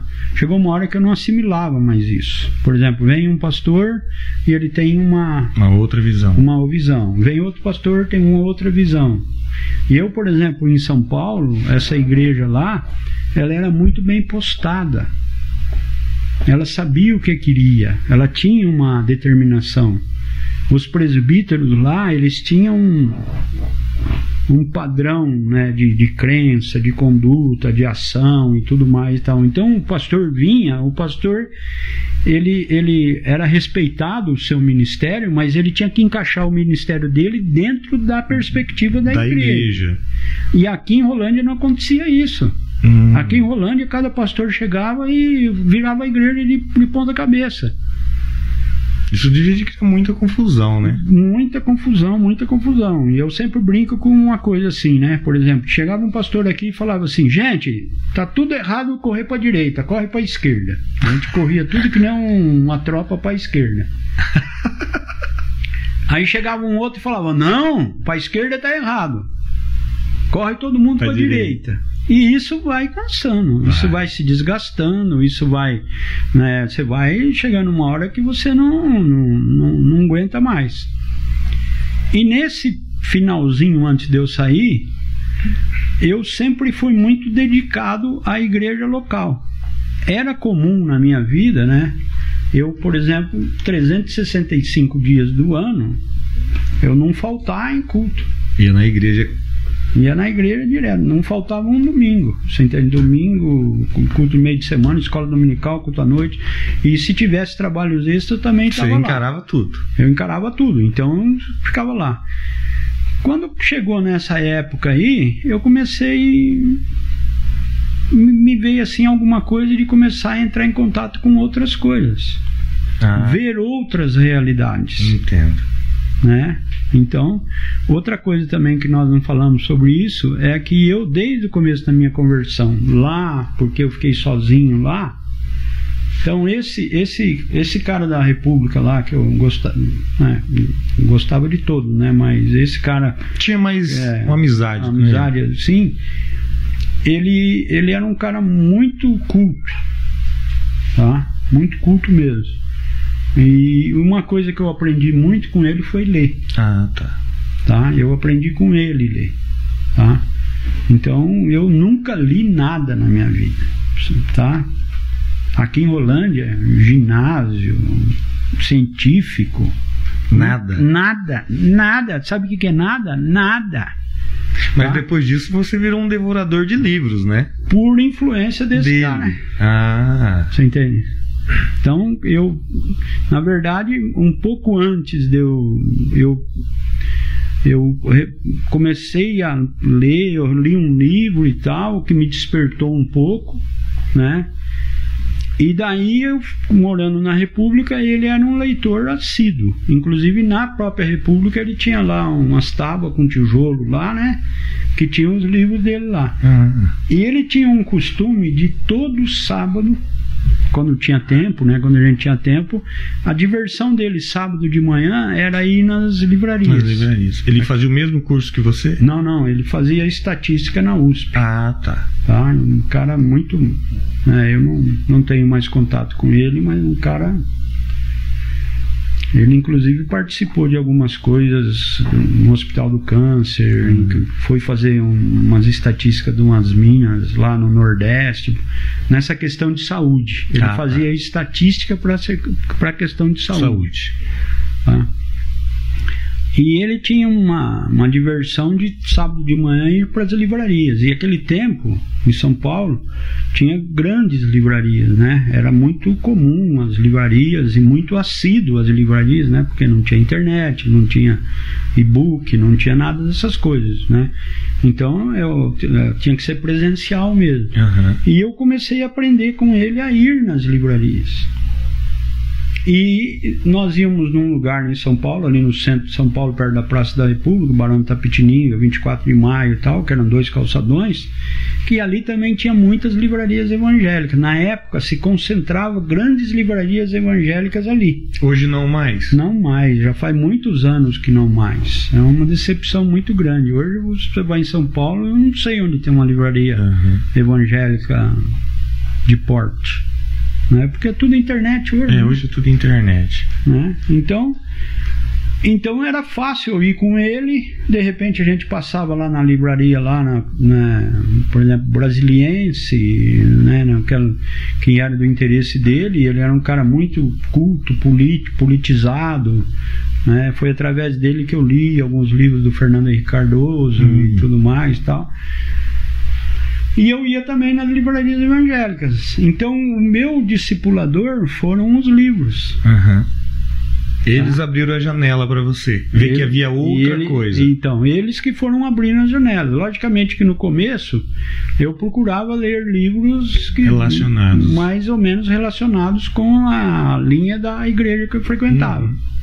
Mas nem sempre isso, né? Às vezes pega um livro lá, se interessa e tudo mais e tal. Então o livro passou a fazer parte da minha vida. Tá? Então nessa época, em 92, por aí, 93, eu comecei a entrar em contato, querer sair. Você entende? Ah, eu vamos visitar tal igreja, vamos visitar tal ministério, né? dar uma saída. E, e logicamente o que, que acontece? Você fica sabendo de outras literaturas. E aí você começa a ler outras coisas, outros pontos de vista. Tá? E aí eu comecei a me abrir para uma coisa um pouco diferente, né, do que eu estava acostumado. Então, quando juntou essas informações com a a dificuldade que estava tendo na igreja, dessa troca, entra, sai, tal, tal, tal, tal, né? Eu acabei tomando a decisão de sair da igreja. Então, a Sheila concordou e nós acabamos saindo da igreja. Fomos... Esse período em 93 foi o boom das comunidades? Ou é antes não, um pouco? Não, não para nós não, porque nós não conhecíamos muito. Né? Ah, não. Eu fui conhecer as comunidades a partir de quando eu saí da igreja, ah, né? Tá. 93 para 94, né? Aí que eu comecei a conhecer as, as, as comunidades. Talvez pode ter sido aí que a partir daí que startou, né, as comunidades, né? Por exemplo, a Sara Nossa Terra não existia, né? Ah, nesse período não. Não, só existia o Robson Odovalho, né, junto com César Augusto lá, não sei que cidade lá do interior de São Paulo lá, né? Que era uma comunidade evangélica. Nessa tempo... época não era Brasília ainda. Então. Não, não, não. Naquele tempo tinha comunidade evangélica. Não tinha esses nomes todos aí uhum. e tal, né? Então depois disso daí é que começou a haver um movimento e tal. Uma comunidade que a gente conheceu muito lá em São Paulo, que a gente teve um certo contato, foi a comunidade da Graça, né? Que surgiu na época que eu estava em São Paulo ali, né, nesse período, não sei bem, mas a gente teve um pouco de contato com a comunidade da Graça, com o Bezerra lá, né? Uhum. Tá? Então, mas aí, em 93, nós acabamos saindo, tá? E nós saímos e a gente já fazia, a gente buscava muito uma coisa que, nós, que eu costumei buscar, era a unidade da igreja na cidade. Então a gente começou a fazer muitos trabalhos, mesmo na igreja lá, a gente reunia, eu gostava de reunir com pastores. Aham. Né? Então, Nesse período já havia conselhos, é, conselho de pastor. Havia conselho de pastor, mas o conselho de pastor tá meio. Não tinha muito ação na cidade, Ah, não, tá. meio apagado. Mas havia interesse dos pastores em algumas, algumas coisas. Então a gente se reunia, por exemplo, para orar pela cidade. Pra, às vezes um pastor trazia um estudo, outro trazia outro. Então era, eu comecei a, a reunir com isso Uhum. tá? E, um- e um fenômeno que acontecia, né? é, que foi interessante, que uma vez até eu conversei com meu pai sobre isso, é o seguinte, aonde eu punha a mão no negócio de igreja, o negócio, o negócio ia. Ah, você tinha isso. É, sem fazer força, sem nada. Então, por exemplo, abria um grupo lá, tá? O grupo começava a andar.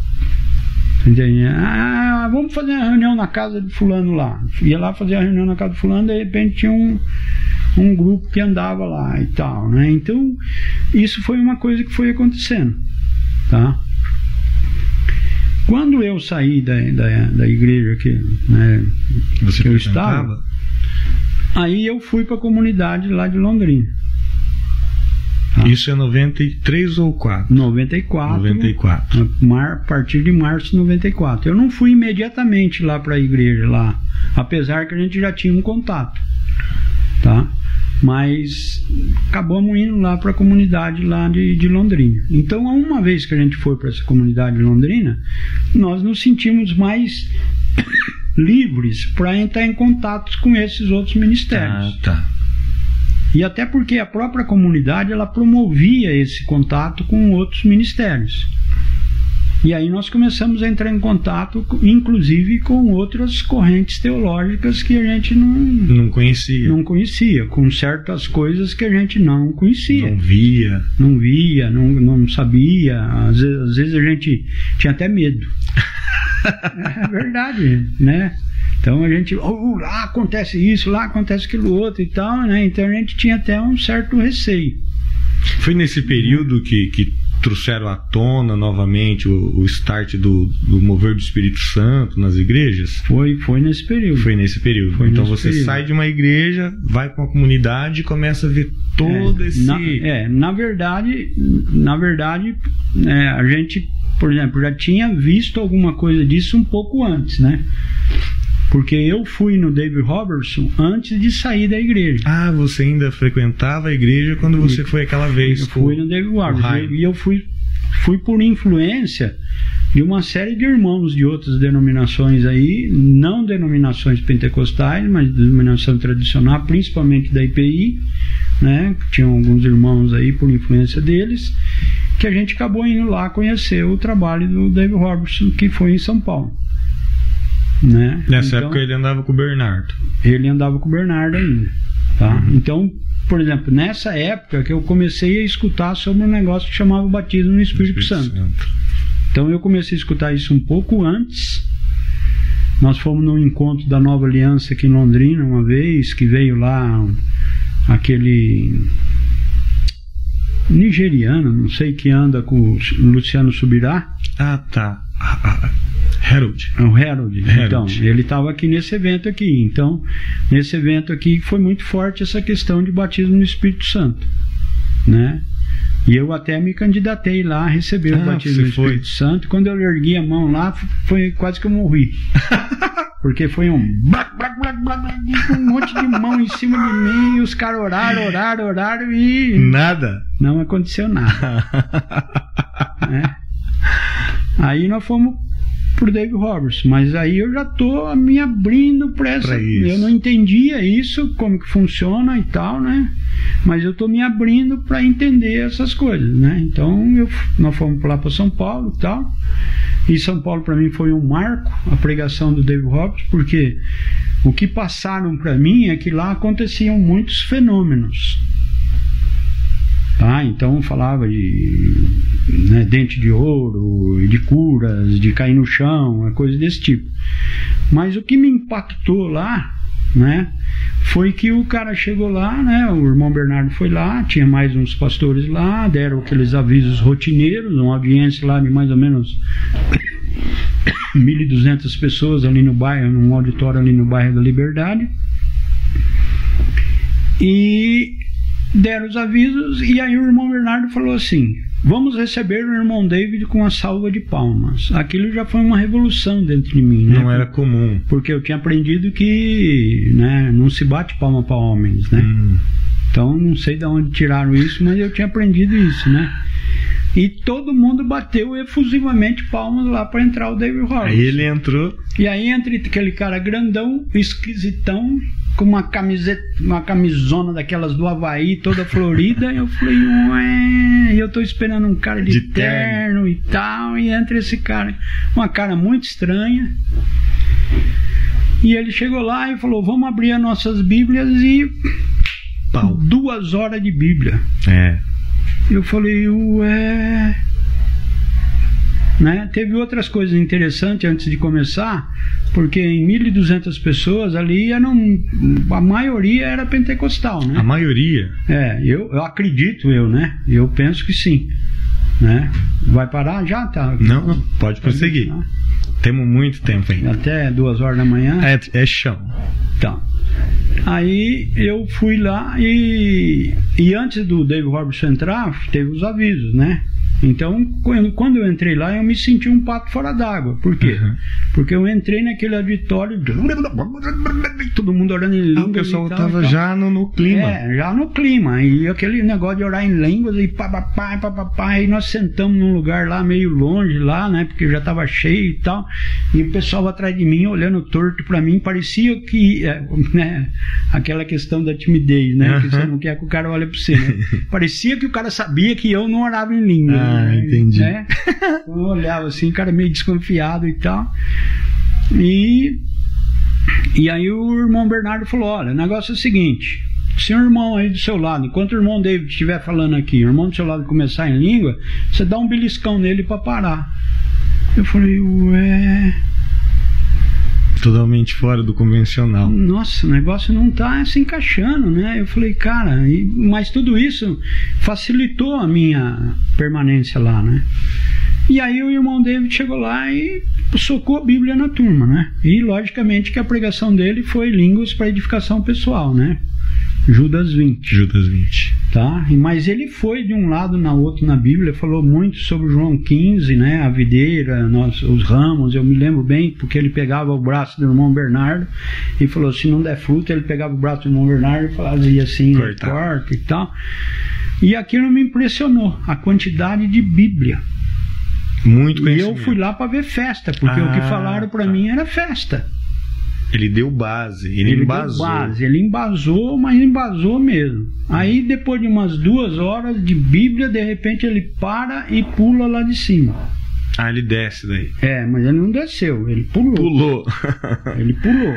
E era um negócio relativamente alto, mais ou menos da altura dessa mesa que é. ele pulou. E até ele ficou tirando o saco, ele ficou olhando pro irmão Bernardo para ver se o irmão Bernardo Pular, ia pular né? também, porque o irmão Bernardo é bem mais velho que ele. E o irmão Bernardo pulou também, né? E aí todo mundo deu risada e tal. E aí o irmão Bernardo deu o seguinte aviso: ninguém sai do lugar. Ninguém se mexe. Fica todo mundo no lugar. E o Dave Roberts começou a andar naquele auditório e ele apontava: Você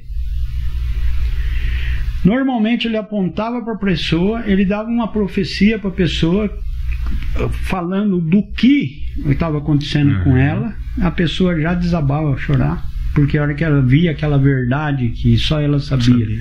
um cara falar a verdade dela, ele desabava a chorar e aí ele falava: "Vem aqui". A pessoa saía no corredor, ele orava por ela e a pessoa era curada. Era curada. Dizer, se fosse uma questão de cura e tal. Uhum.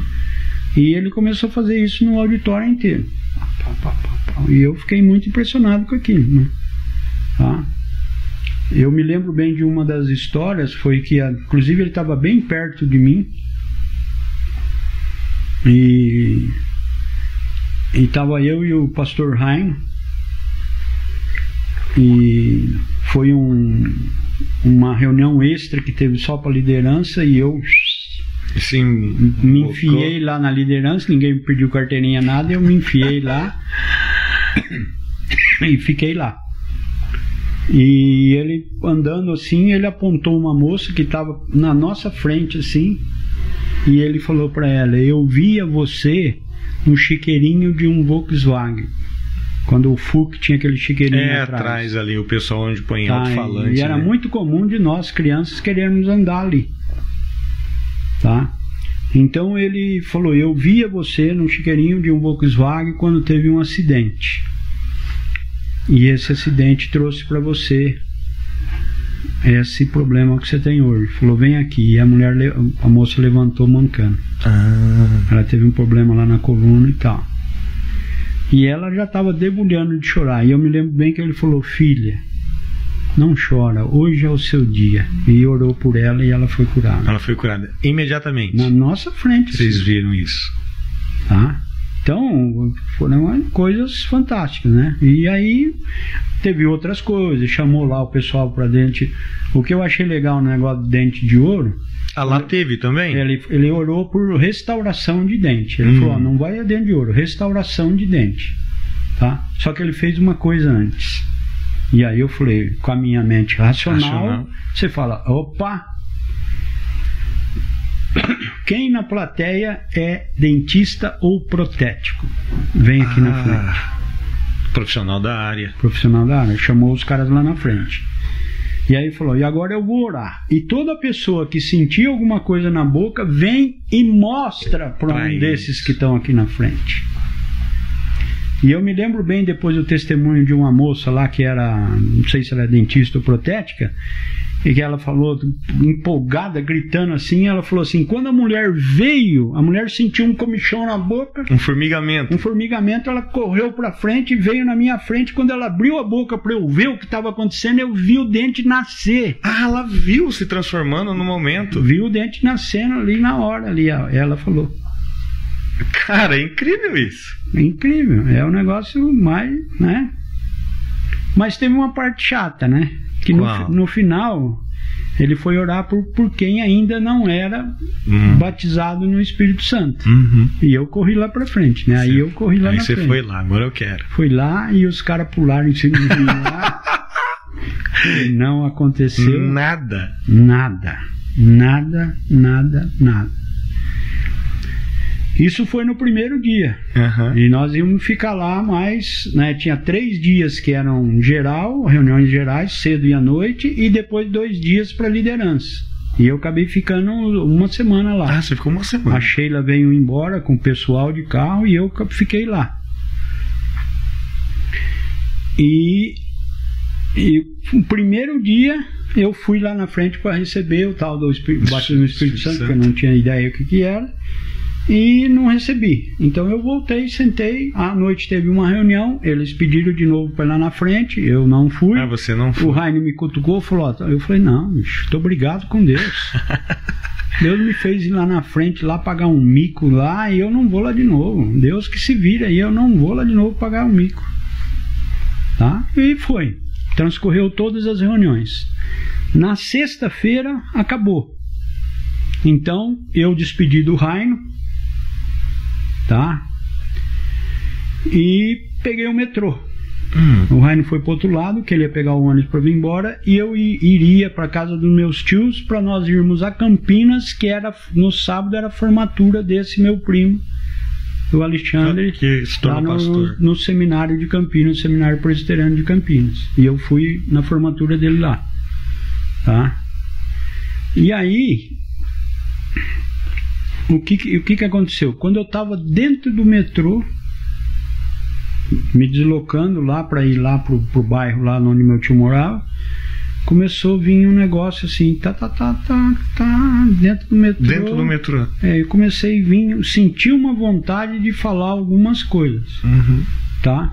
Logicamente, dentro do metrô eu dei uma segurada, né? Falando, o cara vai falar que eu sou louco aqui, né? e eu fiquei quieto. Fui para casa do meu tio, tá? Chegamos lá, oi, taraná, taraná, taraná. Quando eu fui tomar banho no banheiro, eu, Aí você orou. eu liberei, Hum. tá? Aí eu comecei a orar em línguas, comecei a orar em línguas, comecei a orar em línguas e tal. E Né? Aí para você foi libertador, no caso, que ficou lá uma Sim. semana, não conseguiu. E voltando no metrô começou a orar em língua. É, o, o que eu entendo hoje, Alexandre, é que além de libertador, isso foi didático. Didático. Porque hoje eu ensino isso, né? Ah, entendo. Eu ensino para a pessoa. Então, não, não acontece só daquela maneira. É, né?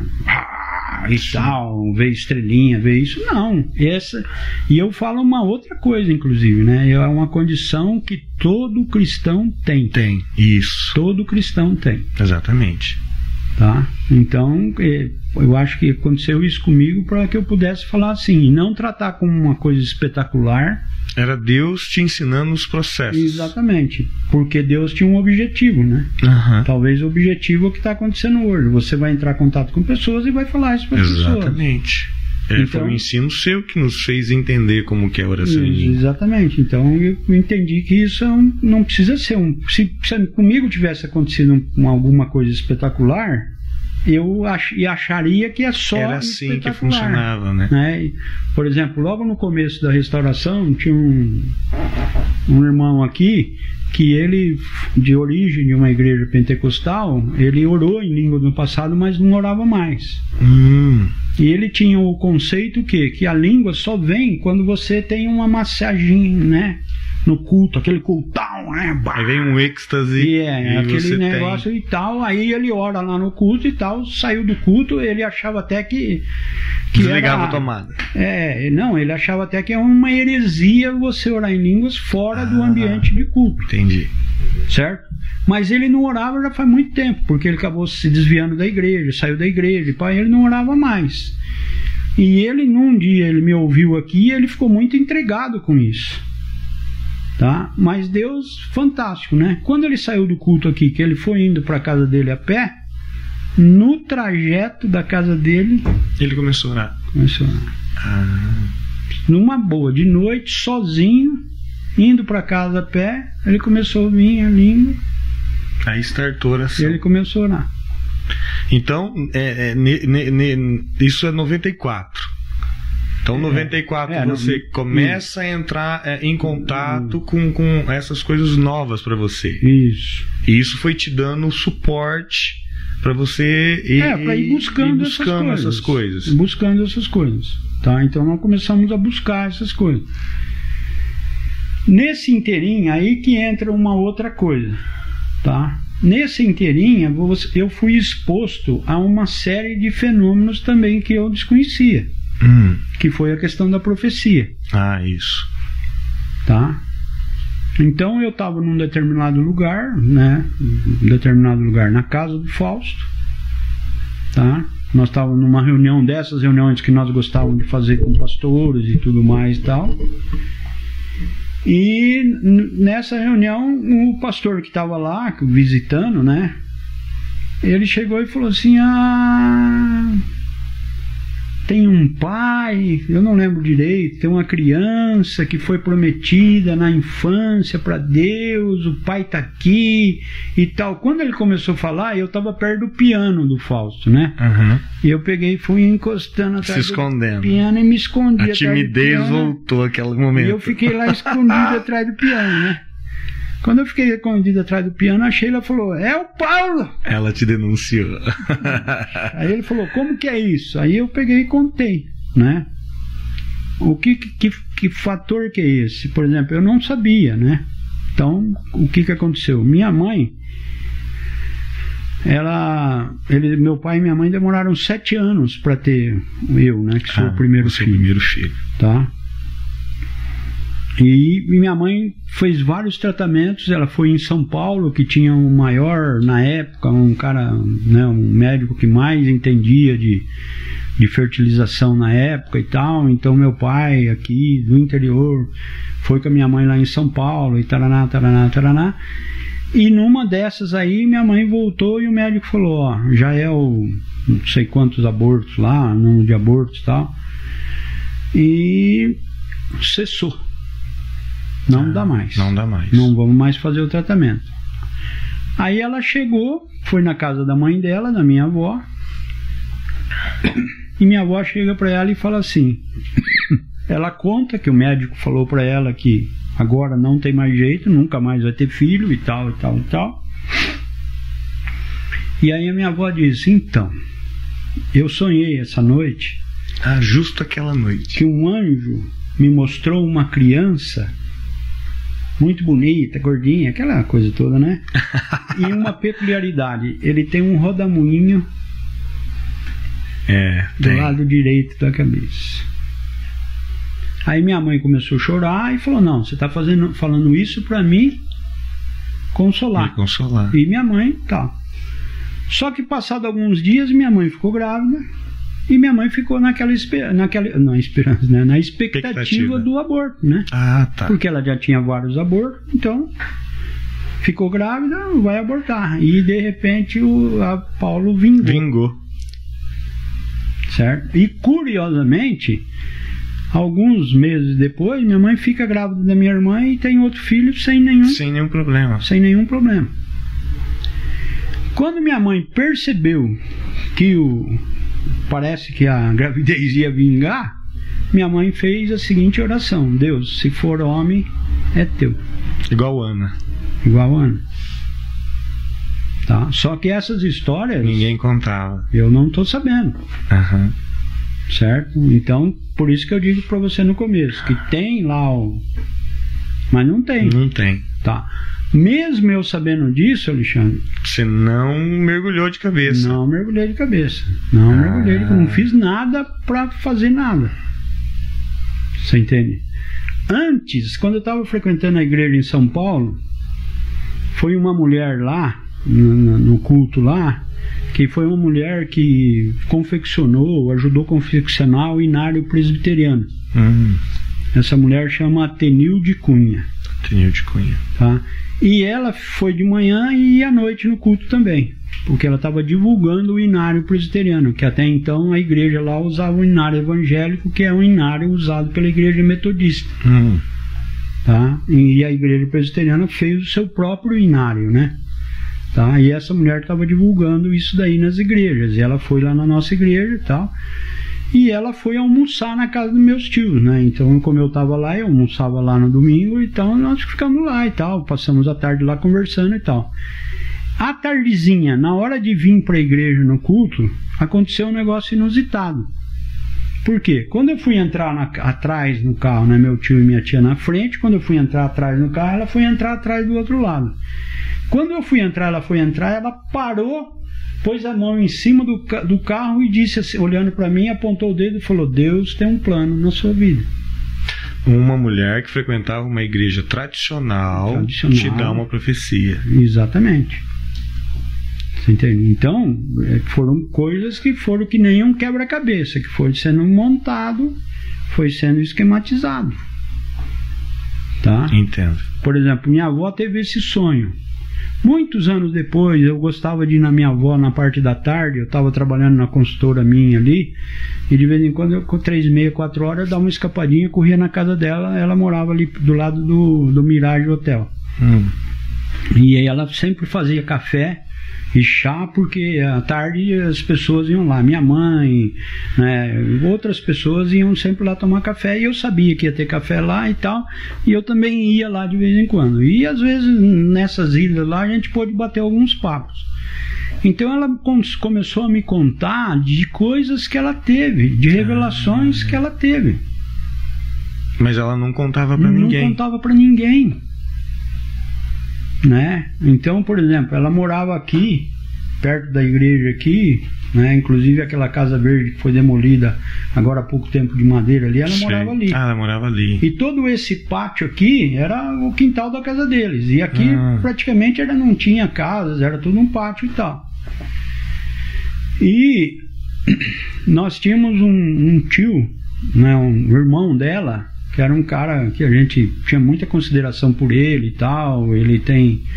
Né, ele foi um homem que teve algumas influências em São Paulo e tal.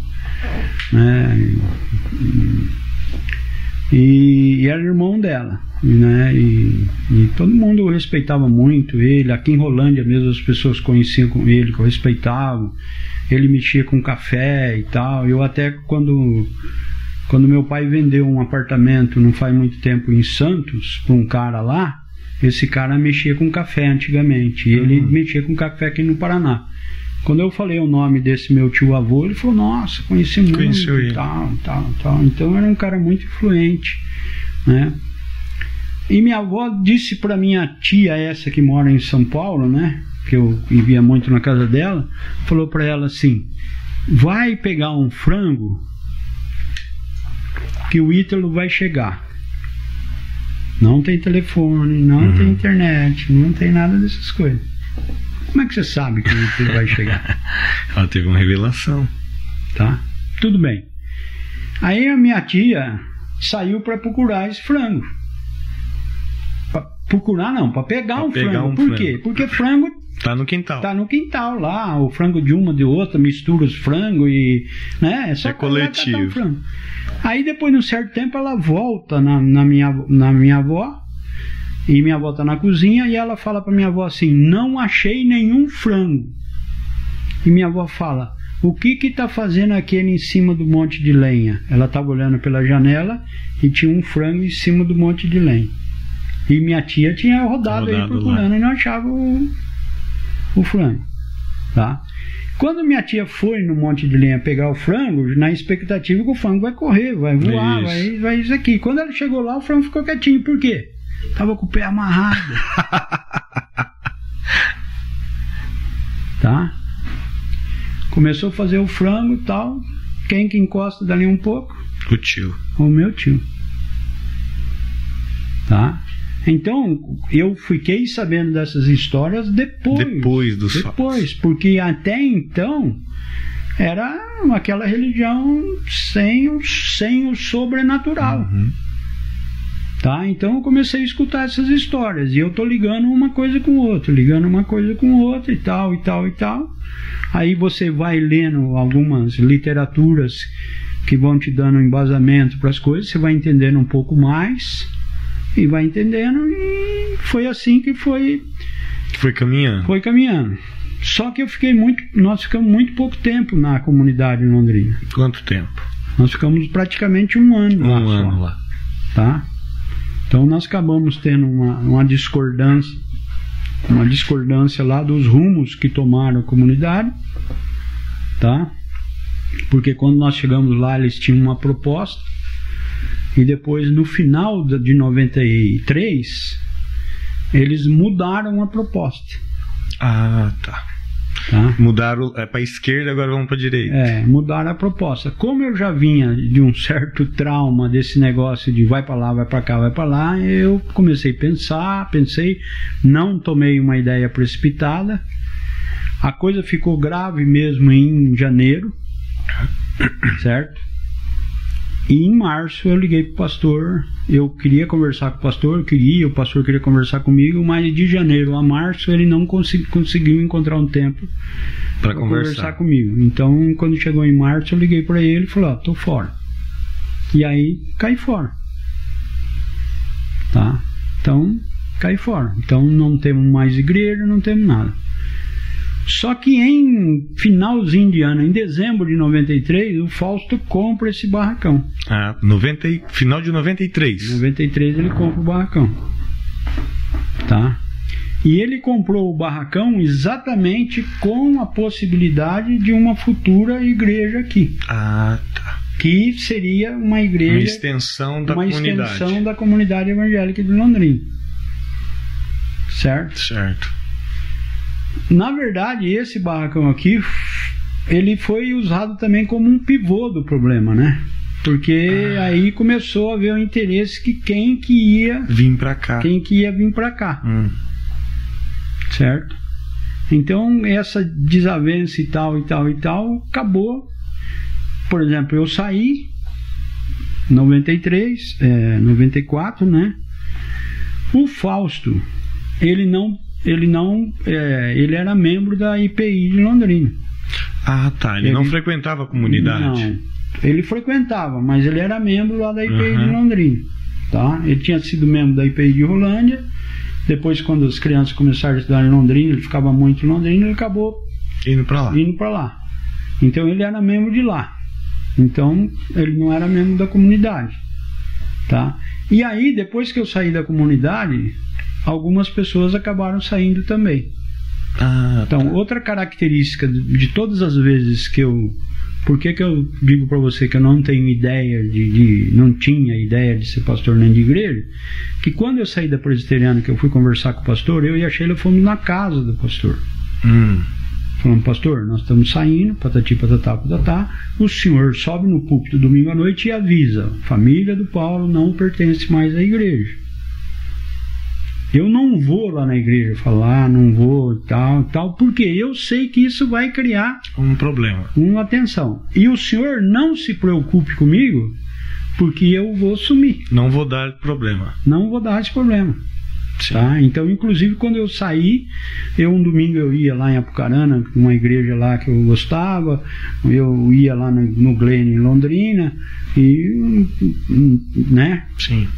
Então eu não queria ficar com a pecha de que eu sou responsável por pessoas terem Por saído rachar uma igreja. por rachar uma igreja.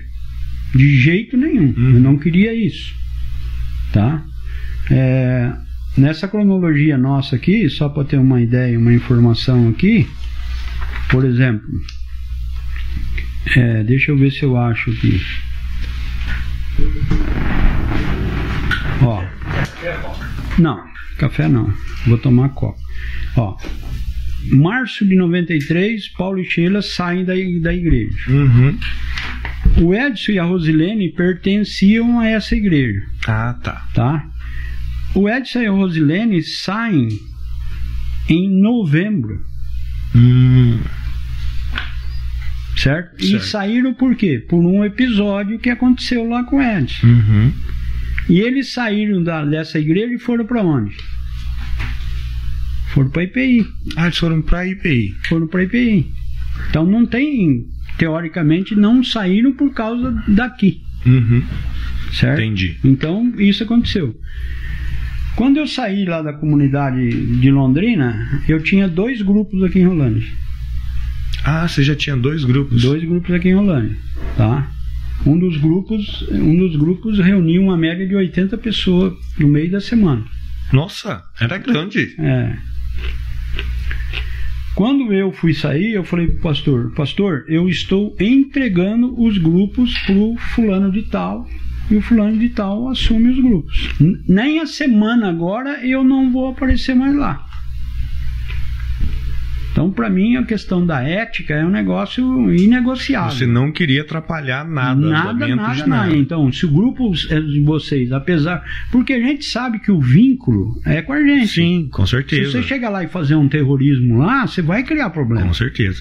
Certo? Então eu falei, não. o- aí, os grupos pertencem à igreja tal. Então os grupos são da igreja tal. E eu. Inclusive, muitas vezes eu fiquei com fama até de traidor.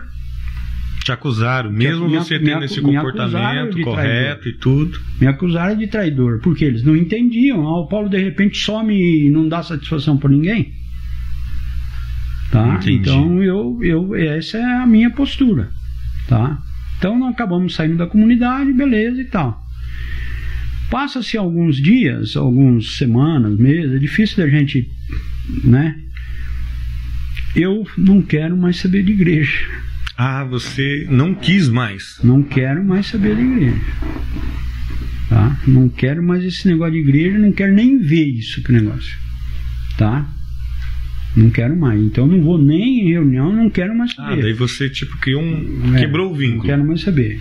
Aí o Fausto, abençoado Fausto, chega pra mim e falou assim: Mas você tem responsabilidade. Ah, ele fez isso. Fez isso comigo. Falei, que responsabilidade? Ele falou, "Ó, Paulo, você tem responsabilidade com tais pessoas. Ah, Quem que é tais pessoas?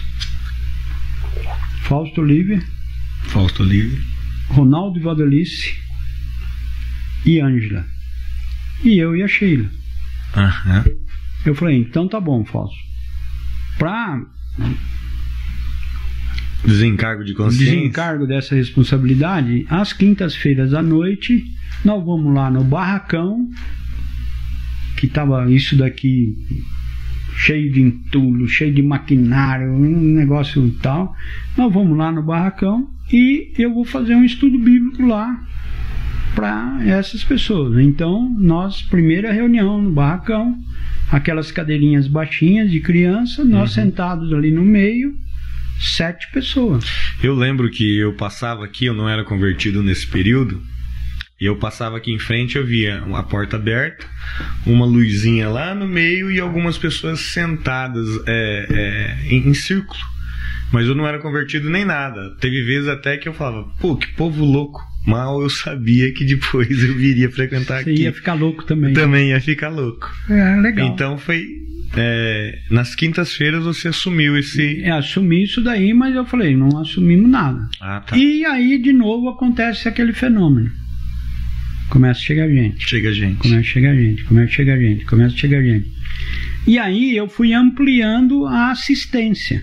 Hum. Então, por exemplo, como o, nesse tempo o Berg estava em grande atividade, então tinha Sim. muito movimento nessa rua, tanto a calçados como a luva Isso. e o curtume também. Exatamente. Era comum na hora do almoço, tá? As pessoas ficarem circulando aí.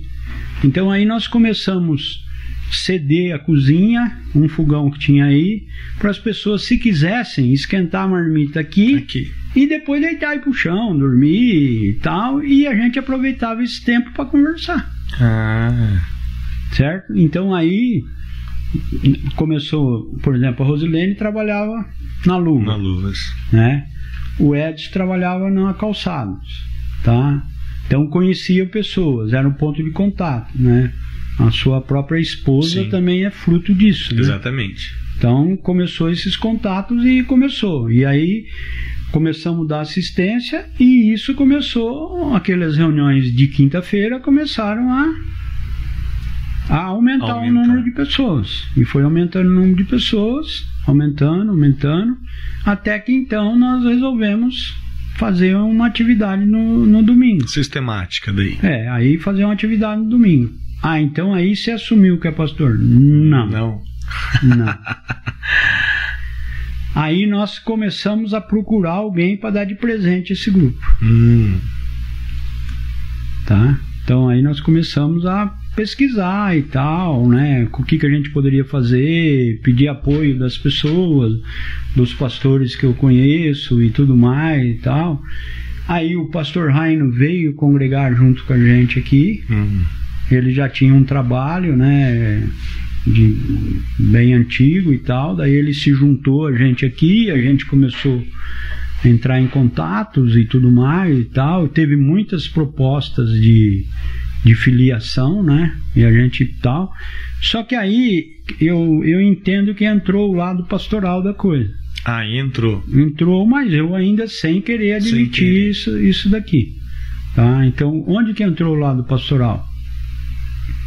Quando nós recebemos uma proposta de filiação a algum grupo aí, eu pensava assim, nossa, mas aquele grupo pensa assim, pensa assado, quer isso, quer aquilo, quer aquilo.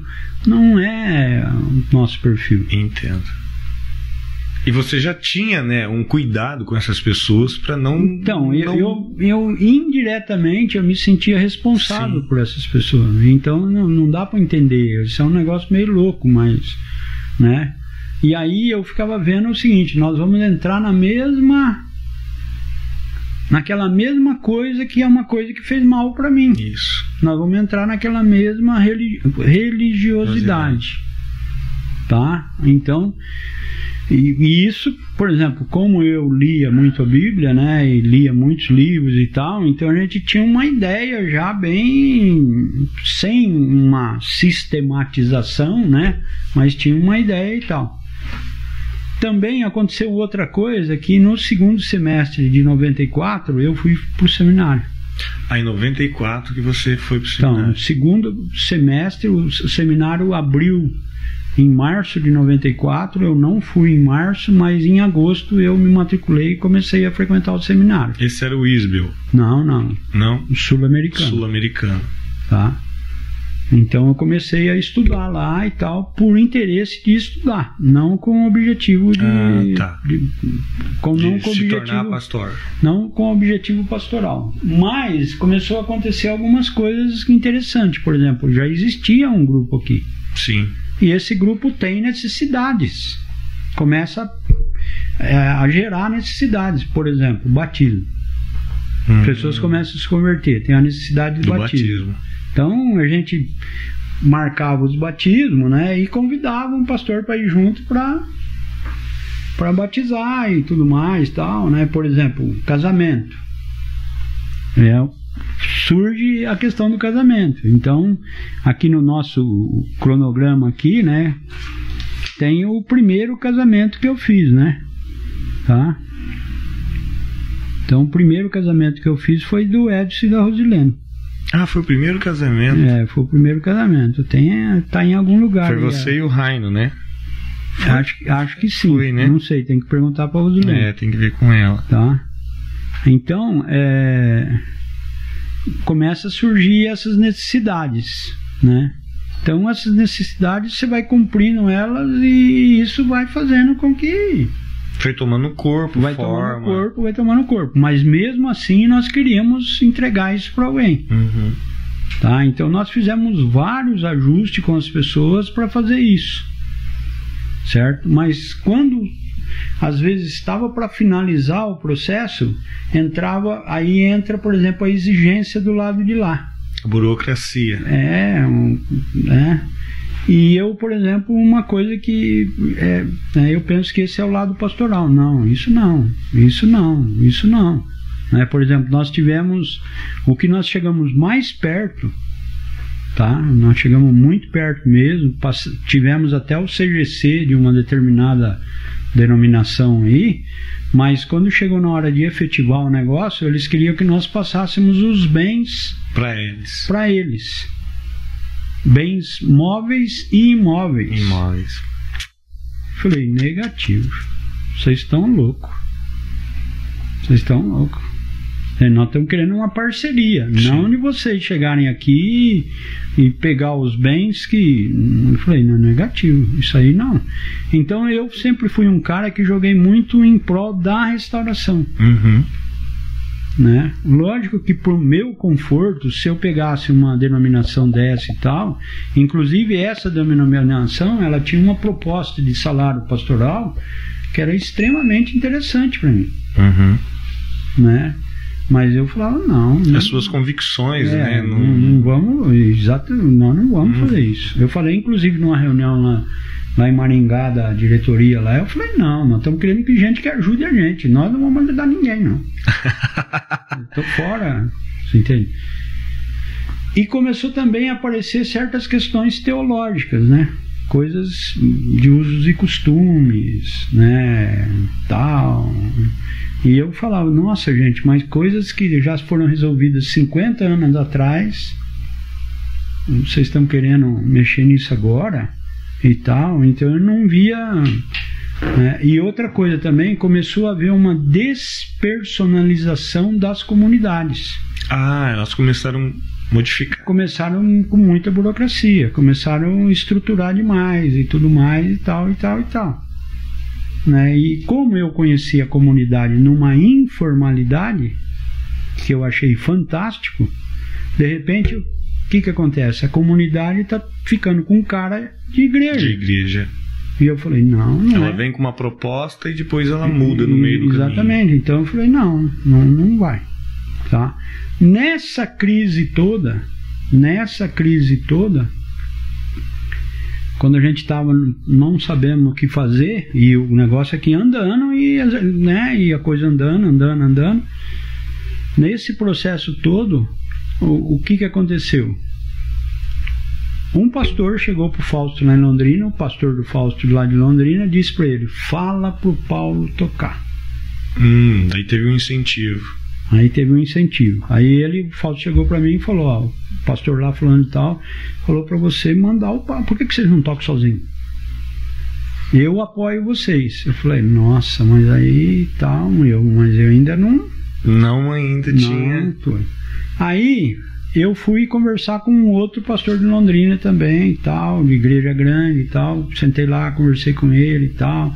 Falei a respeito do que, que a gente faria, falei do estatuto e tal. Ele falou: toca o barco, faz um estatuto o mais simples possível e tal, e toca o barco. Aí um outro pastor de Londrina também, de uma igreja grande, chegou para o Fausto e falou: Fausto, fala para o Paulo tocar que a gente apoia.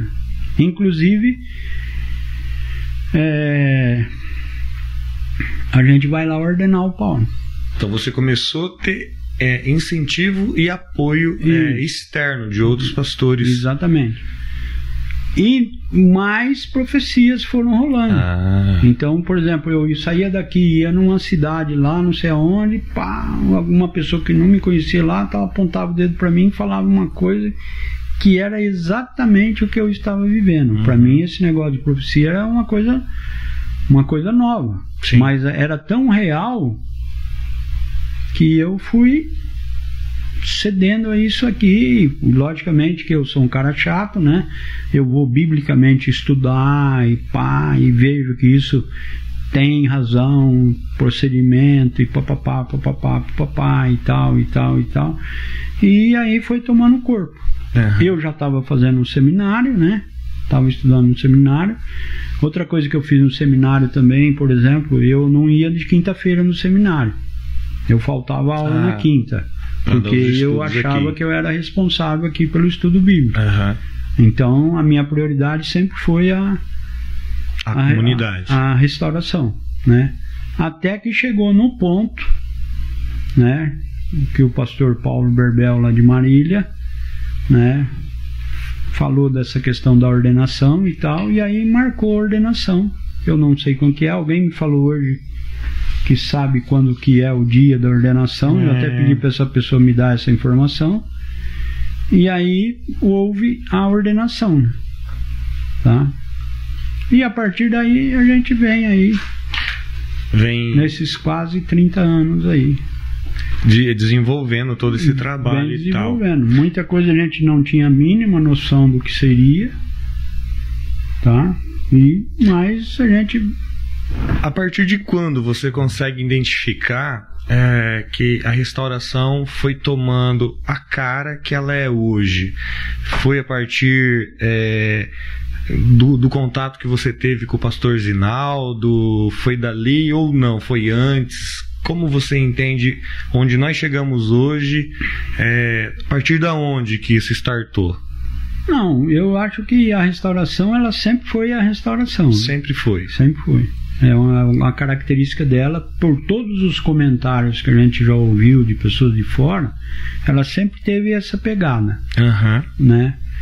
E, eh, por exemplo, nós tivemos muitos contatos, né? Uhum. Muitos contatos com, com pessoas, com eventos e com que foram dando suporte a toda essa questão. O pastor Zinaldo é um, né? O pastor Uhum. Zinaldo, com, né?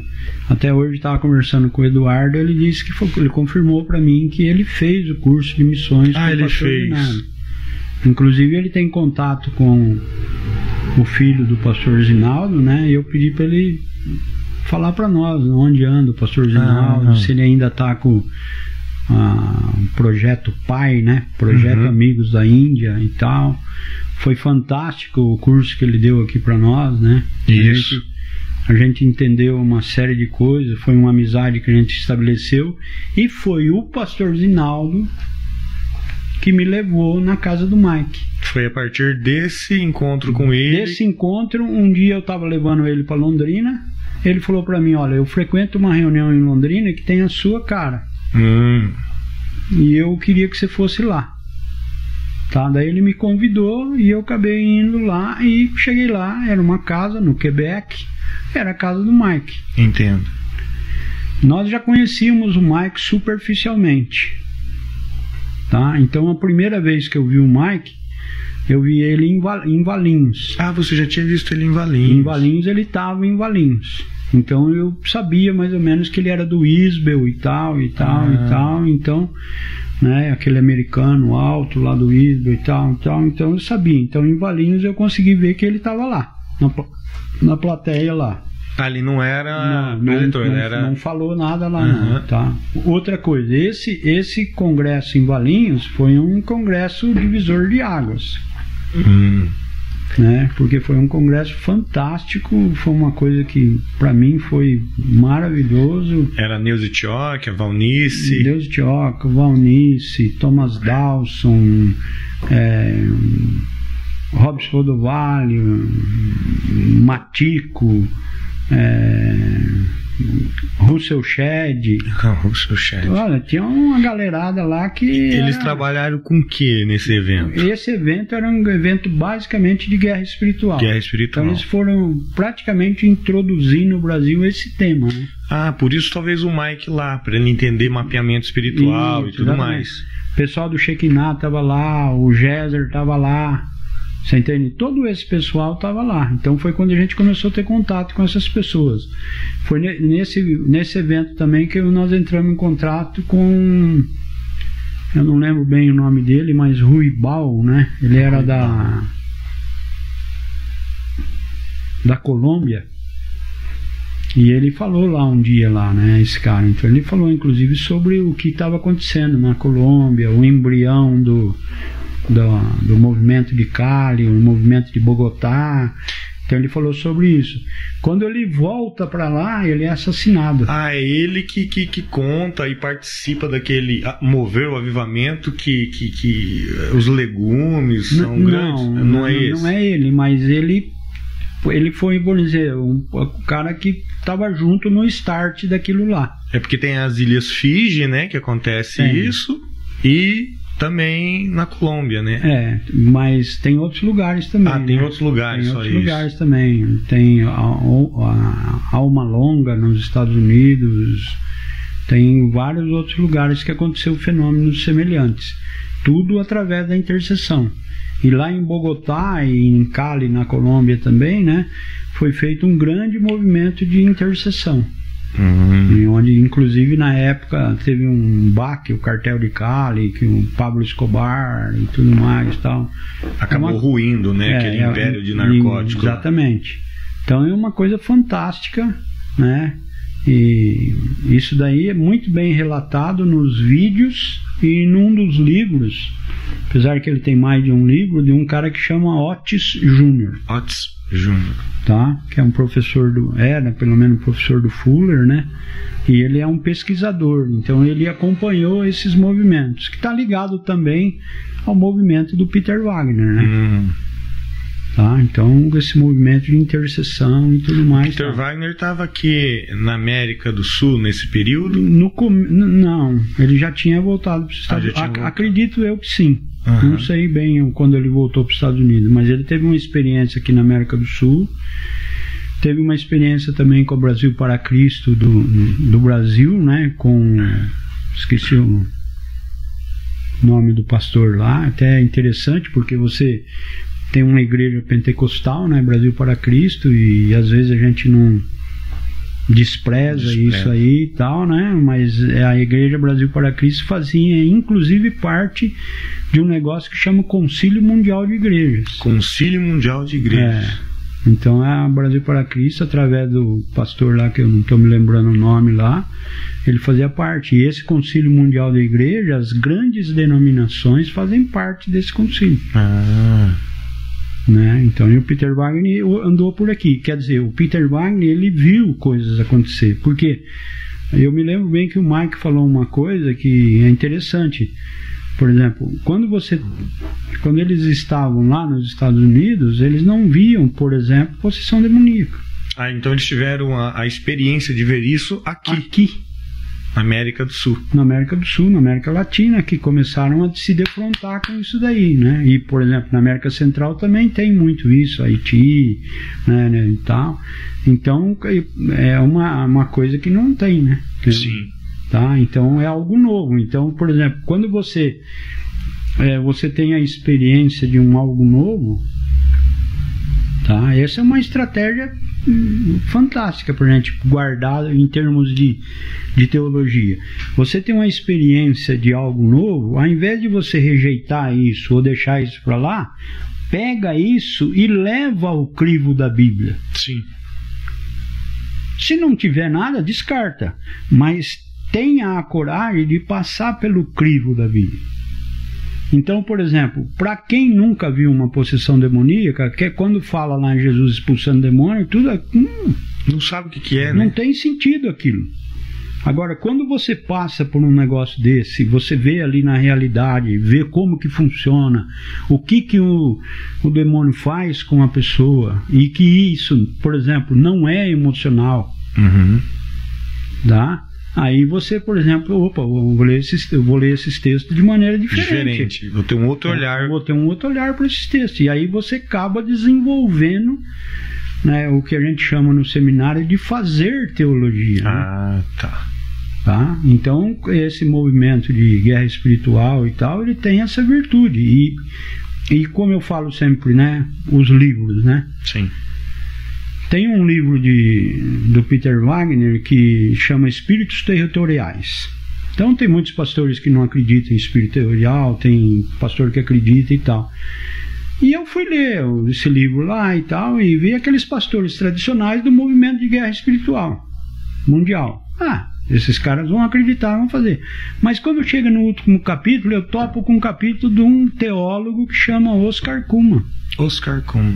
Que é um teólogo, sei lá, acho que alemão, francês, não sei, um teólogo reconhecido. E aí você vê um teólogo reconhecido que tem uma série de trabalhos teológicos de grande profundidade falando sobre o tema. Ah. Aí você fala, opa, peraí, Então tem relevância. tem relevância. Certo? Então, lógico que tudo que é novo demanda um tratamento, mas não uma rejeição, né? Quase Sim. que eu quebro o negócio aqui. não uma rejeição.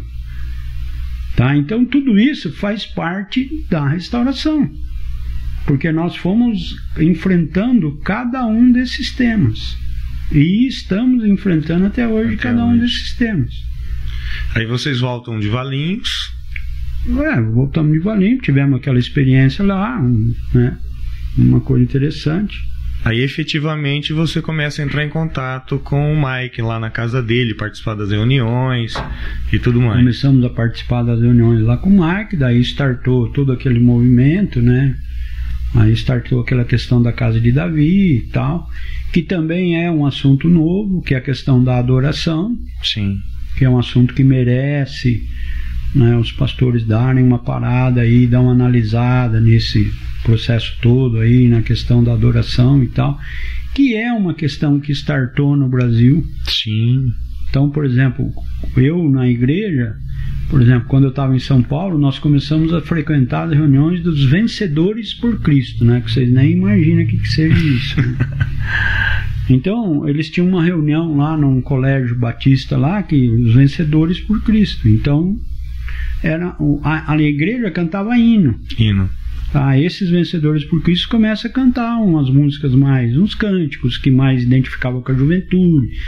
A gente ia na reunião lá que lotava, lotava de jovem lá. Então a gente começou a ver, isso está começando a mover. Você entende? Começa a aparecer o WhatsApp. Ah, nesse período surge o WhatsApp. É, o WhatsApp surgiu um pouco antes, mas a gente começa a descobrir que ele existe, né, e tudo mais e tal.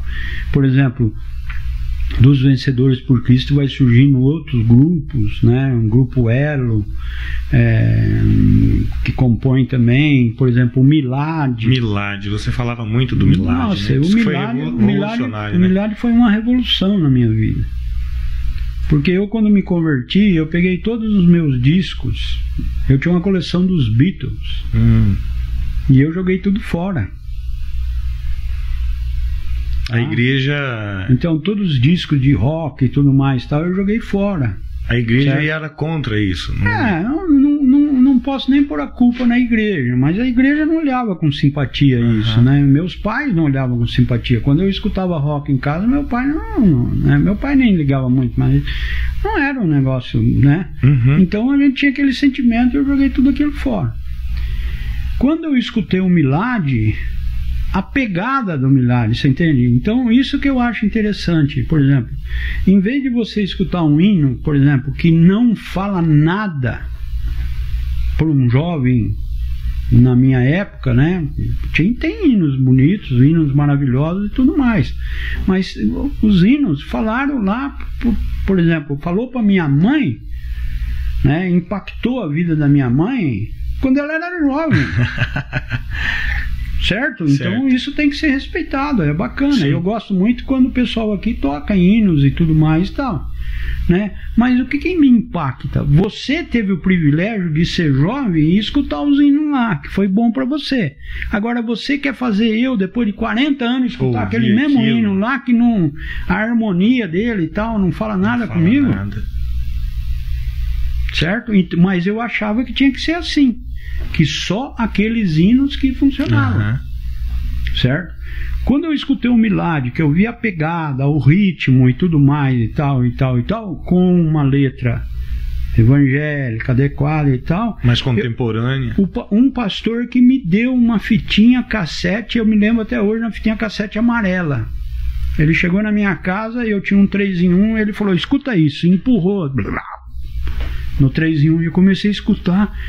Falei, mãe, pastor, mas isso aí é de crente? ele falou, é. É.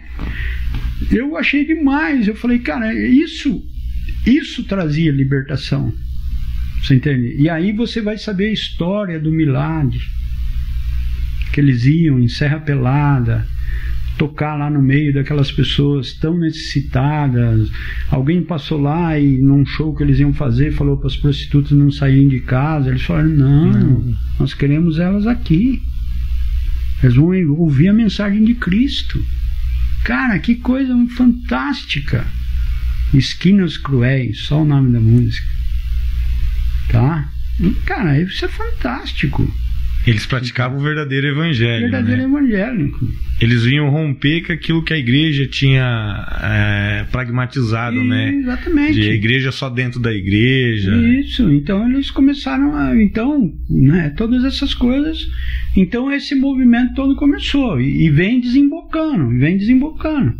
Então, a questão da adoração startou lá naquela época. Lógico que não vai startar de um blum, Não, mas ela vem num processo. sim. E a gente, Deus é tão bom conosco, porque se Deus fizer uma coisa muito radical na nossa vida, é difícil para nós nos adaptarmos. Mas Sim. Deus vem como que Até uma possibilidade de rejeição. Né? É. ele vem com doses homeopáticas. Sim. Tchac, tchac, tchac, tchac, né? E a gente vai indo, a gente vai indo. Então hoje a questão da adoração, né? É uma coisa que a igreja precisa. Então é uma coisa que, né? Outra coisa também que a gente tem que ver, né? Que a restauração sempre teve a pegada da adoração. Sim. Então a, a restauração sempre veio pessoas para cá que têm essa afinidade com música. Tá? Então isso é uma coisa que desde o começo eu fico olhando lá e falo, nossa, que coisa, hein? E você vê que ela não parou, né? Não. Porque normalmente o que acontece é que, por exemplo, algum entra algumas pessoas na área da música e eles monopolizam aquela área ali. Sim. E você vê que na restauração tem formando os novos grupos, É estão rotativo, renovando né? as próprias, os próprios adolescentes hoje. Quantos anos você tem? 21. 21. Quando você começou a tocar? Quando começou o grupo de adolescentes? Ele era adolescente na época, não era? 2015, se eu não me 2015. engano. São seis anos. Então você tinha 15 anos. 15. 15 anos. Tá? Então você vê, nós já estamos ficando velhos. Sim. E a, e a juventude vem vindo, produzindo isso, renovando, isso vai despertando outras pessoas, outras, outras, outras, outras. Entende? Coisa fantástica isso. E nesse período você também entrou em contato, né? A gente entrou em contato com o Rick Joyner, né? Do Morningstar. Isso também foi revolucionário para nós, né? Foi revolucionário. Era algo novo, né? De se imaginar. É, eu acho que a questão do Morningstar ele vem que se encaixa Na, na nossa busca. no, no nosso processo. Porque, por exemplo, vamos pensar o seguinte: começa com Danduque, Danduque. Tá até marcado aqui, né? tá marcado. Ah, cadê, cadê, cadê? Tá cadê? marcado aí. Ah, é, deixa eu ver aqui. Eu vi aqui na hora que você estava falando do primeiro casamento. Foi em 97 isso, né? É, então, mas eu tô vendo aqui. Aqui, ó. Segundo semestre. Isso, foi em março, 97. Primeiro encontro Fogo e Glória. Ah, Danduque. Isso. Tá. Foi louco também, né? Foi completamente louco, né? Agora, o que que acontece? Por exemplo, quando a gente viu aquele evento do Danduque, tá? Então, um missionário americano e tal, que viaja o mundo inteiro, patati patatá, patatá, né? Mas ele, ele traz junto com ele uma série de, de pessoas. Então, por exemplo, David Killan veio David junto com Keelan. ele. Aí vem as mulheres lá. Eu confundo tudo aquelas Se não me engano, veio na época a Heloísa Ro... Heloísa Rosa também. Não, não, não era Heloísa Rosa. A Heloísa Rosa é. Ah, não, acho que ela veio. Foi ela que não veio? veio só uma, veio Não. mais de uma. Isso. É, aquela tri- Tristão, não sei. Isso, Cristi Tristão. Então, veio algumas dessas pessoas, tá? O, o Coisa também apareceu aí, o O Gregório. Gregório, O verdade. Gregório apareceu. Um dia o Mike tava na plateia, Exatamente. certo? Então você vê. Essas coisas também fizeram com que nós olhássemos para Belo Horizonte. Sim. Então, quando você olha para Belo Horizonte, você vê uma série de ministérios fortes que tem em Belo Horizonte. E uma série de histórias que saem de Belo Horizonte. Então, a própria igreja da Lagoinha, Sim. tá?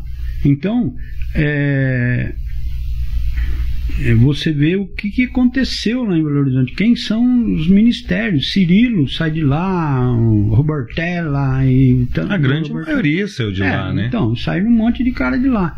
Então aí você vai ver um pouco de história. Então você vê a questão de história. Então você começa a ver e tal e tal. Né? Não, a gente não, nem vamos entrar nisso daí. Mas o Danduque também apresenta para nós o elo que ele tinha com o Morningstar. Quando ele veio aí, nós não sabíamos do Morningstar. Não. Mas depois, quando o pessoal vai num encontro em Belo Horizonte com o Danduque lá em Belo Horizonte, então lá eles acabam descobrindo, não descobriram o Morningstar, mas a Cris vem com um CD do Morningstar de lá. Isso. Era Certo? o Vision? Não lembro se é o Visio, acho que é o Visio. Eu acho que era o Vision. Certo? Então, aí ficou o Samuel, que gostou muito disso daí, disse que eu fiquei um ano não dando valor por esse negócio aí. Até uma hora que despertou em mim e eu falei, nossa e tal. Aí nós vamos ver toda a história do, do Morningstar. Isso também traz para mim uma outra coisa, porque o David Killan entrou na livraria quando ele veio aqui, ele entrou na Logos e ele disse: Ah, vocês já viram aqueles livros assim, assim, assim, assim, assim? Eu achei que eram os livros do Tim LaHaye, aquele Deixados para Trás e tal. Pelo que ele falou, eu pensei que era aquele livro, mas não, ele estava falando dos livros do Rick Joyner. Johnny. Chamado. Tem vários, né? É, então ele estava falando Século daquele livro lá. Você entende? Então tem toda uma pegada aí e tal, né? Uma coisa que a gente né, vai vendo, a questão musical, como são as músicas, né, a qualidade musical dos caras, que hoje, por exemplo, eu ouço Morningstar faz muitos anos e não me canso de Não ouvir. cansa. Não canso, você entende? Então tem todas essas coisas. E acontece uma coisa louca, né? Deu tá lá em Assis, né? E o pastor me chama para orar com o Leonardo Jones, né? Que, É verdade, vocês foram no evento lá. que é o do Morningstar, né? Isso. Então eu fui lá orar com o Leonardo Jones e aconteceu uma coisa meio doida lá na oração e tudo mais e tal e tal. Né? Então Deus é o Senhor da história. Sim. Ele vai conduzindo, Ele vai né? conduzindo a história. Você entende? E se você tiver aberto a ele, você vai. Ele vai te conduzindo e conduzindo todo esse, esse processo e tudo mais tal. Que vai confirmando a revelação bíblica, né? Tá? Então eu para mim hoje, né, com muita alegria, é, a restauração é fruto disso, né? É, de Ah. todas essas influências né, Todas que a gente foi recebendo ao longo do tempo. Lógico que todas as influências são passadas por um, por um crivo, por um- uma avaliação? Que é até, vamos supor, a minha característica, né? E tal, uma avaliação teológica e tudo mais e tal. E o mais que eu sempre agradeço a Deus é o seguinte: a restauração ela é resultado de algo que Deus faz e não de planejamento humano. Hum. Sim. Certo? Então, por exemplo, da minha parte é zero planejamento. Zero. Posso até ser taxado como um pastor negligente, irresponsável, coisas desse tipo, mas é zero de planejamento. É sempre conduzido pelo Espírito Santo. É, não vamos ter assim tanta. É, não vamos ser ousados e metidos de falar, falar isso. isso. Temos a convicção que é isso. Uhum. Mas não precisamos falar isso, mas dizer que a gente está percebendo a mão de Deus. Aonde a gente vê, porque é, como eu sou um cara matemático, né? Eu sempre gosto de fazer uma aferição, né? tá? Então você vê algo acontecer, então você vai aferir, né? Sim. Ver se, se a coisa se encaixa, né? Então, é isso que tem acontecido aí ao longo dos anos, tá? E, e outra coisa também que é muito importante da gente frisar é o seguinte: as pessoas que estão envolvidas aqui, né? Hum. Então, uma coisa que eu falei lá na igreja que nós fomos sábado lá é que se pas o pastor ele seguir o que Deus quer e não quiser fazer planos de implantar certas coisas que ele copia das outras igrejas, as pessoas que Deus levou lá também vão ter no coração fazer aquilo, Aquilo. aquilo. Então não tem trombada. Sim. Não há disputa, né? Não há disputa. Então, por exemplo, quando o pastor quer fazer um programa dele, ele precisa ficar brigando para implantar o programa dele. Por exemplo, nós tivemos um episódio aqui também muito marcante na história da Igreja Mundial, que é a Igreja em Célula. Lawrence Kong. Então, tudo começou com o Lawrence Kong lá de Singapura, que veio na Nova Aliança dar um curso sobre Igreja em Célula. Eu gostei muito da visão do Lawrence Kong, não gosto da visão do de Bogotá, Uhum. tá? Eu acho que a visão do Lawrence Kong é mais, para mim, ela se encaixa melhor biblicamente. Acho que a igreja em célula biblicamente é Correto. correta, tá? Mas eu me lembro bem que o Lawrence Kong falou nas tantas. é, eu não fui na co- conferência, mas eu fiquei com nove fitas de videocassete e eu assi- assisti as nove com uma prancheta na mão anotando. E num determinado momento ele fala assim: antes de você implantar a igreja em célula, você tem que ver se a sua igreja tem o O perfil. perfil. Então nós fizemos alguns testes aqui e não implantou. Não implantou. Não emplaca. Não emplaca. Você entende? Então eu fiquei pensando, para que, que eu vou tentar uma coisa se não é o nosso perfil? Sim. Apesar de que eu acho que é correta a igreja em célula. Eu acho que é a grande estratégia de Deus para o final dos tempos é a igreja em célula. Você entende? Mas o que, que acontece? O nosso perfil aqui, né? A gente, Deus está querendo fazer outra, Outra coisa. coisa, né? Então, Vamos seguir aquilo que Deus tem. Exato, se- seguir o que Deus quer. E na verdade a igreja é um retalho, não é? Cada um Sim. fazendo o seu papel. Então, mas se a gente for lá para a teologia e entender que a igreja é o corpo de Cristo, Cada um contribuindo com a sua a parte. sua parte e tal. Então, por exemplo, as várias denominações, as várias igrejas, os vários lugarzinhos que tem aí são povo de Deus que compõem o O corpo. corpo. Tá? E se a gente começar a apreciar esse corpo, E se compreender né, a força que isso tem. força, né? Porque é, se a gente pensar que estamos próximos de um fim, a igreja precisa entender é, essa união, né? De, de, de- se juntar com esse retalho, cada um contribuindo. O que, que você pensa a respeito disso, Paulo? Ah, então, mas eu acho que é isso mesmo. Por exemplo, eu acho que é fundamental a igreja, é, é a igreja desenvolver um assunto, um, um estudo sério de reino de Deus. Tá? E a partir de um estudo de nós entendermos o que é reino de Deus, nós começarmos a trabalhar as nossas realidades. Hum, Tá? Tá? Então eu sempre falei isso. O reino de Deus ele está acima de toda e qualquer denominação. Uma denominação não pode prevalecer ao reino de Deus. Uhum. Quando uma denominação prevalece sobre o reino de Deus, o reino de Deus está em segundo plano, ou em terceiro, quarto, sei lá o quê. Deixou de, de agir na agenda de Deus. Deixou de agir na agenda de Deus. Então, a, a denominação é um instrumento do reino de Deus, mas ela não é reino de Deus. Tá? E todas as vezes que a denominação ela tiver de forma alguma atrapalhando o desenvolvimento do reino de Deus, tem que ser posto de lado aqueles quesitos da denominação e ser valorizado o, O reino. reino. de Deus. E aí nós começarmos a ver o que, que realmente é questões fundamentais para o reino, de reino. Deus. Porque essa igreja que vai preparar a volta de Cristo, ela precisa ter esse entendimento. Precisa ter esse entendimento, porque senão ela vai ser uma presa muito fácil do anticristo. Porque se ela ficar presa em estratégias e convenções que são humanas, Humanas. o anticristo é mestre nisso. Sim, sem dúvida. Você entende? Então, agora, se você, por exemplo, vê alguém mexendo em alguma coisa e você tem ó, o conhecimento do que é reino de Deus, você fala: opa, por quê? Ele nunca vai mexer com os conceitos do reino de Deus. Não é da praia dele. Não é? Não é da praia dele.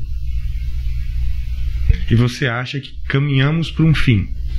Sim, eu, eu diria o seguinte: não sou Fim que eu falo próximo, Eu não né? sou nenhum catastrofista, tá? De dizer que o fim é amanhã, depois, 30 anos, 40 anos, pode ser 100, 200, 500, não me interessa isso. O que me interessa é o seguinte: que existe uma agenda Uhum. e essa agenda está sendo desenvolvida, tá? E essa agenda, ela, a Bíblia nos adverte que ela é complicadíssima e desafiadora. Então, por exemplo, Covid, Covid. tá? Quando que nós pensaríamos que nós veríamos na televisão o centro financeiro do do mundo, Nova York, completamente parado? Não, o Covid veio trazer algo novo, né? certo? Então, a, né, as fragilidades de tudo, humana, institucional e tudo mais, inclusive da igreja, você entendeu? O Covid mostrou. Então é um desafio que tem. Certo? Então, por exemplo, nós estamos enfrentando os desafios da natureza. Crise hídrica no Brasil. O país que mais tem água de todos os- lugares do mundo é o país que mais tem água. Nós estamos enfrentando uma crise hídrica. Certo? Catástrofes imensas em todos os lugares do mundo, por exemplo, nos Estados Unidos. Hoje eu estava vendo algumas reportagens que a televisão não mostrou o estrago que esse último furacão fez nos Estados Unidos. Uhum. Tá?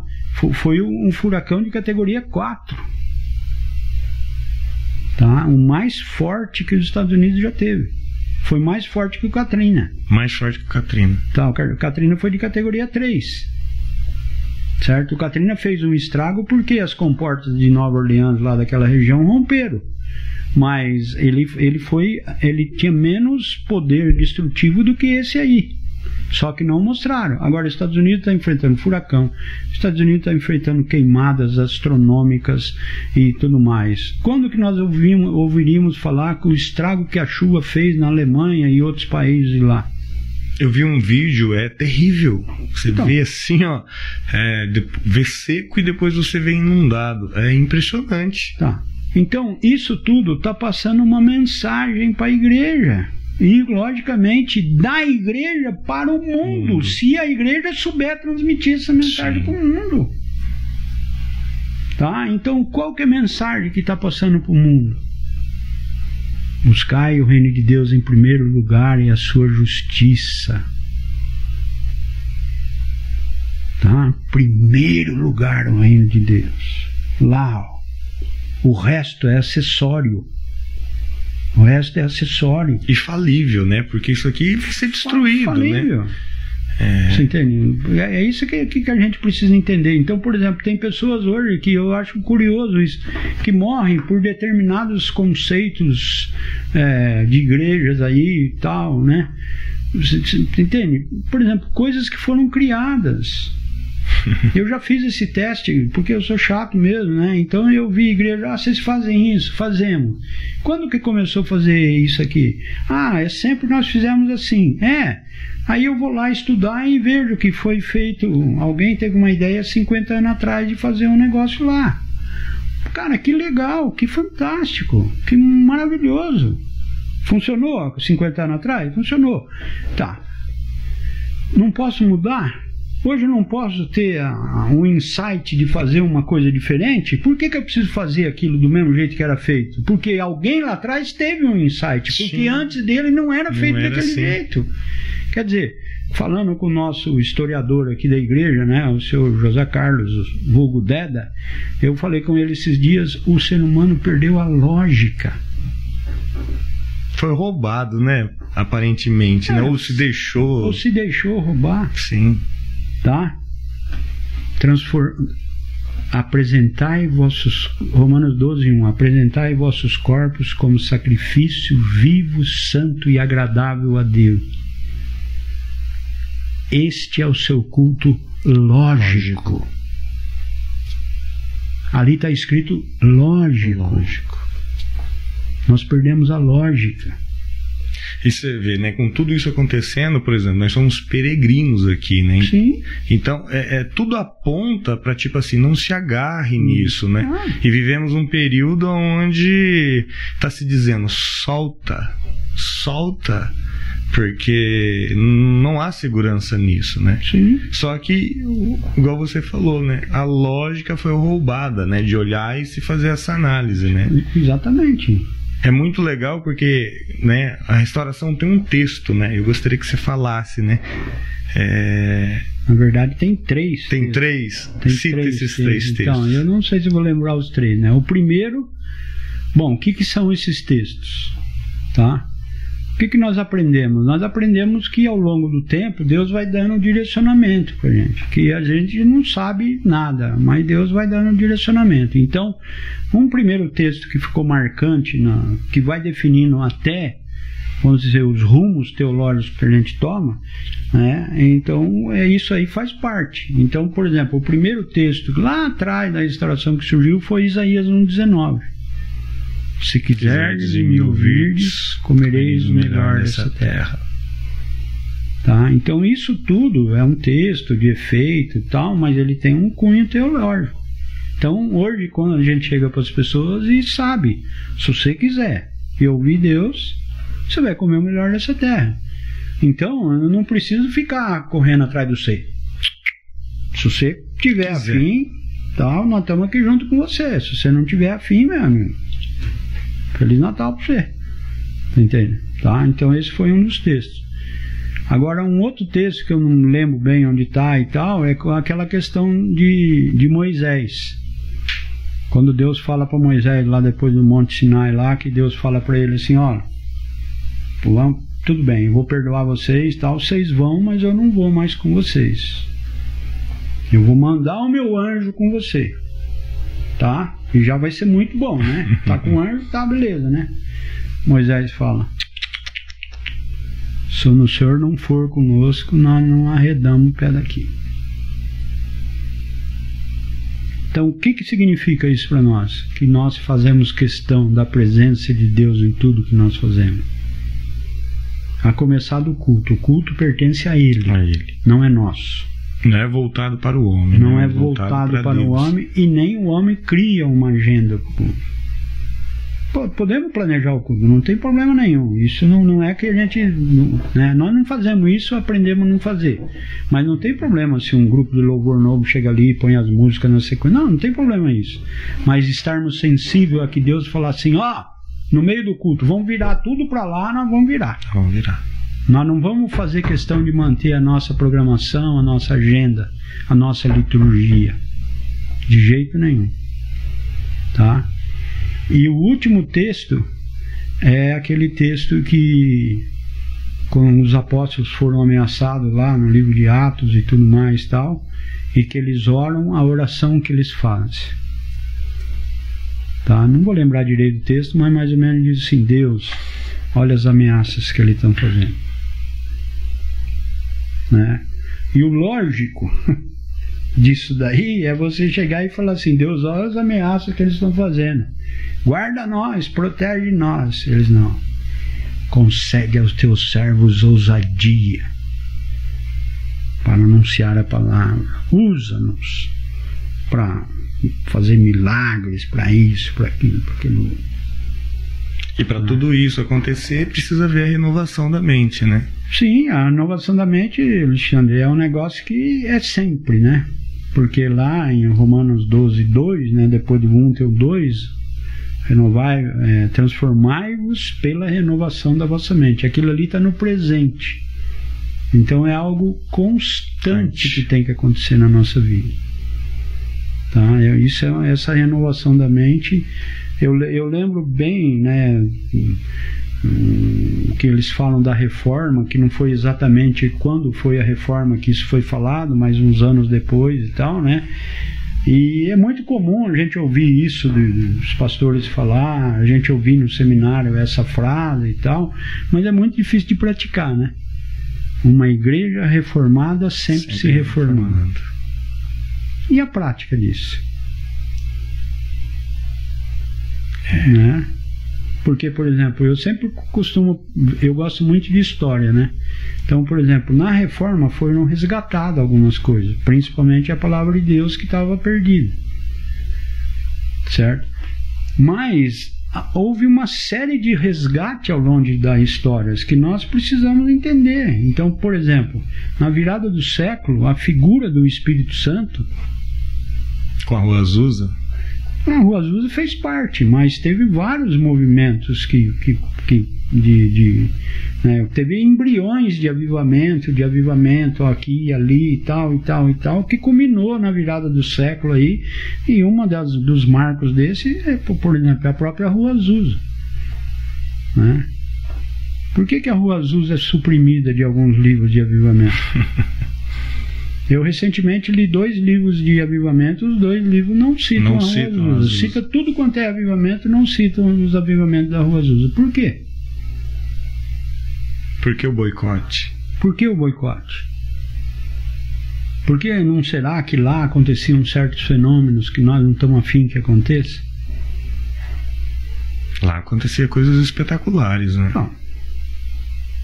E a igreja precisa estar preparada para que isso aconteça, né? Então, como que a igreja vai fazer frente ao anticristo? Se ela não tiver nesse nível, né, ela já começa é, negativada, né? Então, é simplesmente isso. E outra coisa que eu acho mais importante, se Deus falasse assim para mim, não, ó, vocês ficam só com a palavra, a pregação do evangelho e é o que vocês têm. Mas não é isso que está escrito na Bíblia. Aí não é isso que está escrito na Bíblia. A Bíblia fala, né?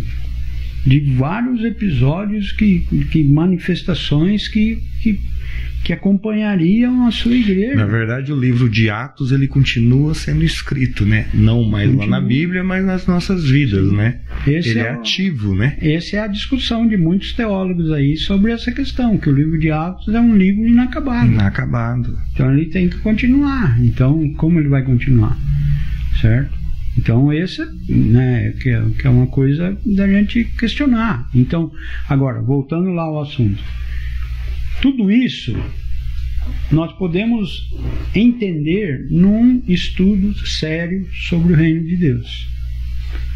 Se nossas igrejas parassem, os pastores, os teólogos, e falassem: não, eu vou fazer um estudo sobre reino de Deus. E começar a buscar material de quem fala sobre reino de Deus vamos ver como é que é o reino de Deus e tal, tal, tal, né?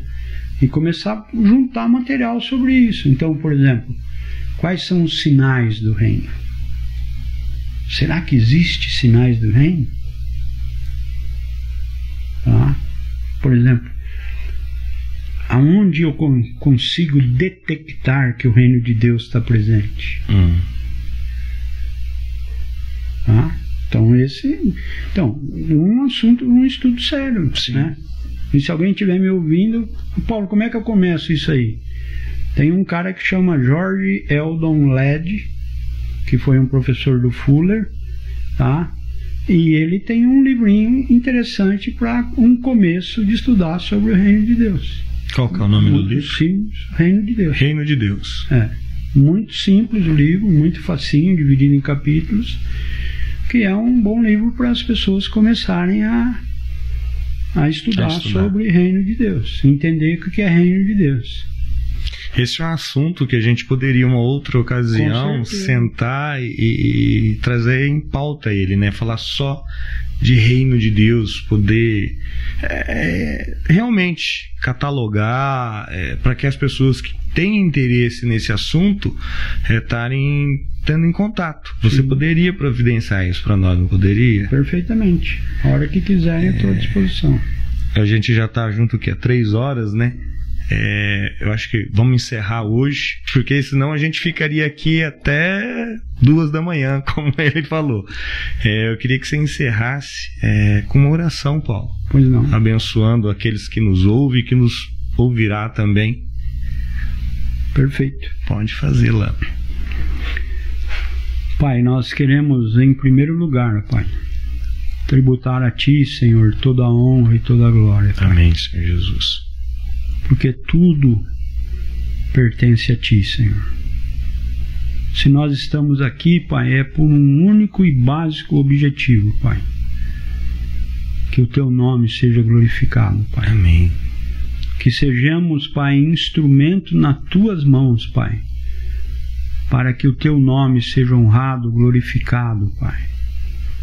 Como diz a oração que Jesus ensinou, que Teu nome seja santificado, Pai que o teu nome seja santificado, Pai.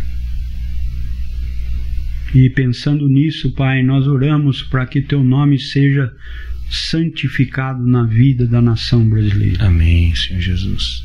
Que amanhã, Pai, em todas as expectativas, ó Pai, prós e contras, dos receios, medos, inseguranças, ó Pai, que todo mundo se pergunta o que vai acontecer, ó Pai nós declaramos que o Senhor é o Senhor, Pai.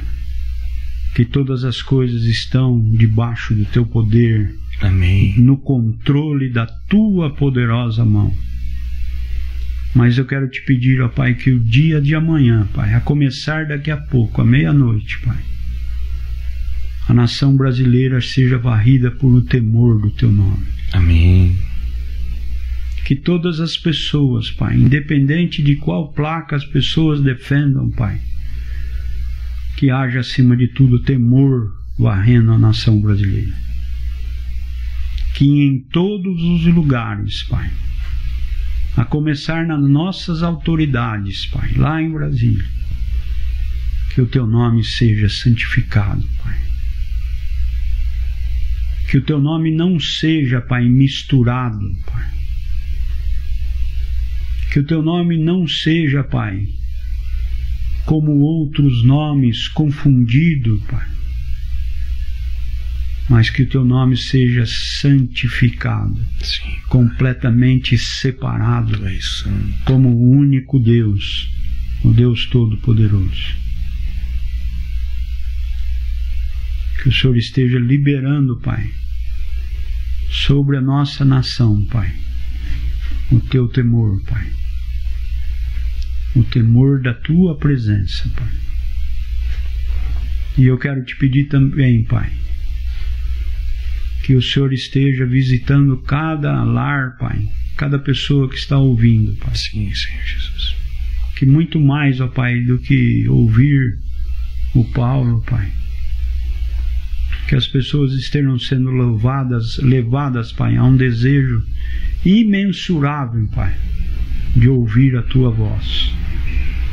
Mesmo aquelas pessoas, Pai, que não frequentam igreja, mesmo aquelas pessoas que nunca tomaram na mão uma Bíblia, que não sabem nada a respeito dessas coisas, eu quero te pedir, ó Pai, que acima de tudo seja despertado nelas, ó Pai, a vontade de te ouvir, Pai. A vontade de ter um relacionamento com o Senhor. De uma maneira muito especial, Pai, eu peço por aqueles que sofrem nesse momento, Pai. Sim, Senhor. Que o Senhor esteja visitando as vidas e as casas, Pai. Que haja libertação, Senhor. Que haja cura, Pai. Que haja transformação, Pai. Que haja esperança, Pai. E quero também, Pai, te agradecer pela existência da restauração. Amém, Pai. Muito obrigado, Pai. Por tudo aquilo que o Senhor realizou nesses anos aqui, Pai. Pelo Senhor ter aqui nos sustentado todos esses anos, Pai. E queremos te dizer, Pai, que o nosso objetivo sempre foi e sempre será um único objetivo é o teu nome, Pai, que nos importa. Sim, Senhor Jesus. É o Senhor que nos importa. Sim, Pai. É a tua vontade que importa para nós. É a tua presença, Pai. Nós podemos falar como Moisés, Pai. Se o Senhor não estiver conosco, Pai, nós não fazemos nada. Nós não arredamos o pé daqui, Senhor. Mas queremos te agradecer, Pai, porque até aqui o Senhor esteve conosco. Sim, Pai. Obrigado. Louvado seja o teu santo e bendito nome, Pai. Senhor Jesus. Muito obrigado por tudo, Pai. Nós estamos aqui, Pai, orando em nome do teu filho amado Jesus. Sim, Senhor. É o que importa. Se não fosse por ele, ele é o que importa. se não fosse por aquilo que ele fez, oferecendo a sua vida como um sacrifício no nosso lugar, nós não estaríamos aqui, Senhor. Por isso, Pai, a Ti toda a honra, toda a glória, em nome do Teu Filho amado, o Senhor Jesus. Amém. Amém. Eu queria agradecer a todos que nos acompanharam até esse momento. É, gostaria de pedir é, para você ativar o sininho, para você seguir o canal, tá? A restauração.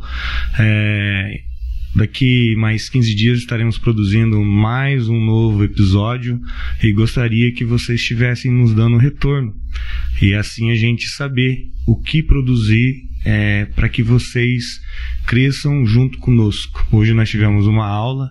Muito obrigado, Paulo. Obrigado a Júlia. Obrigado ao Márcio.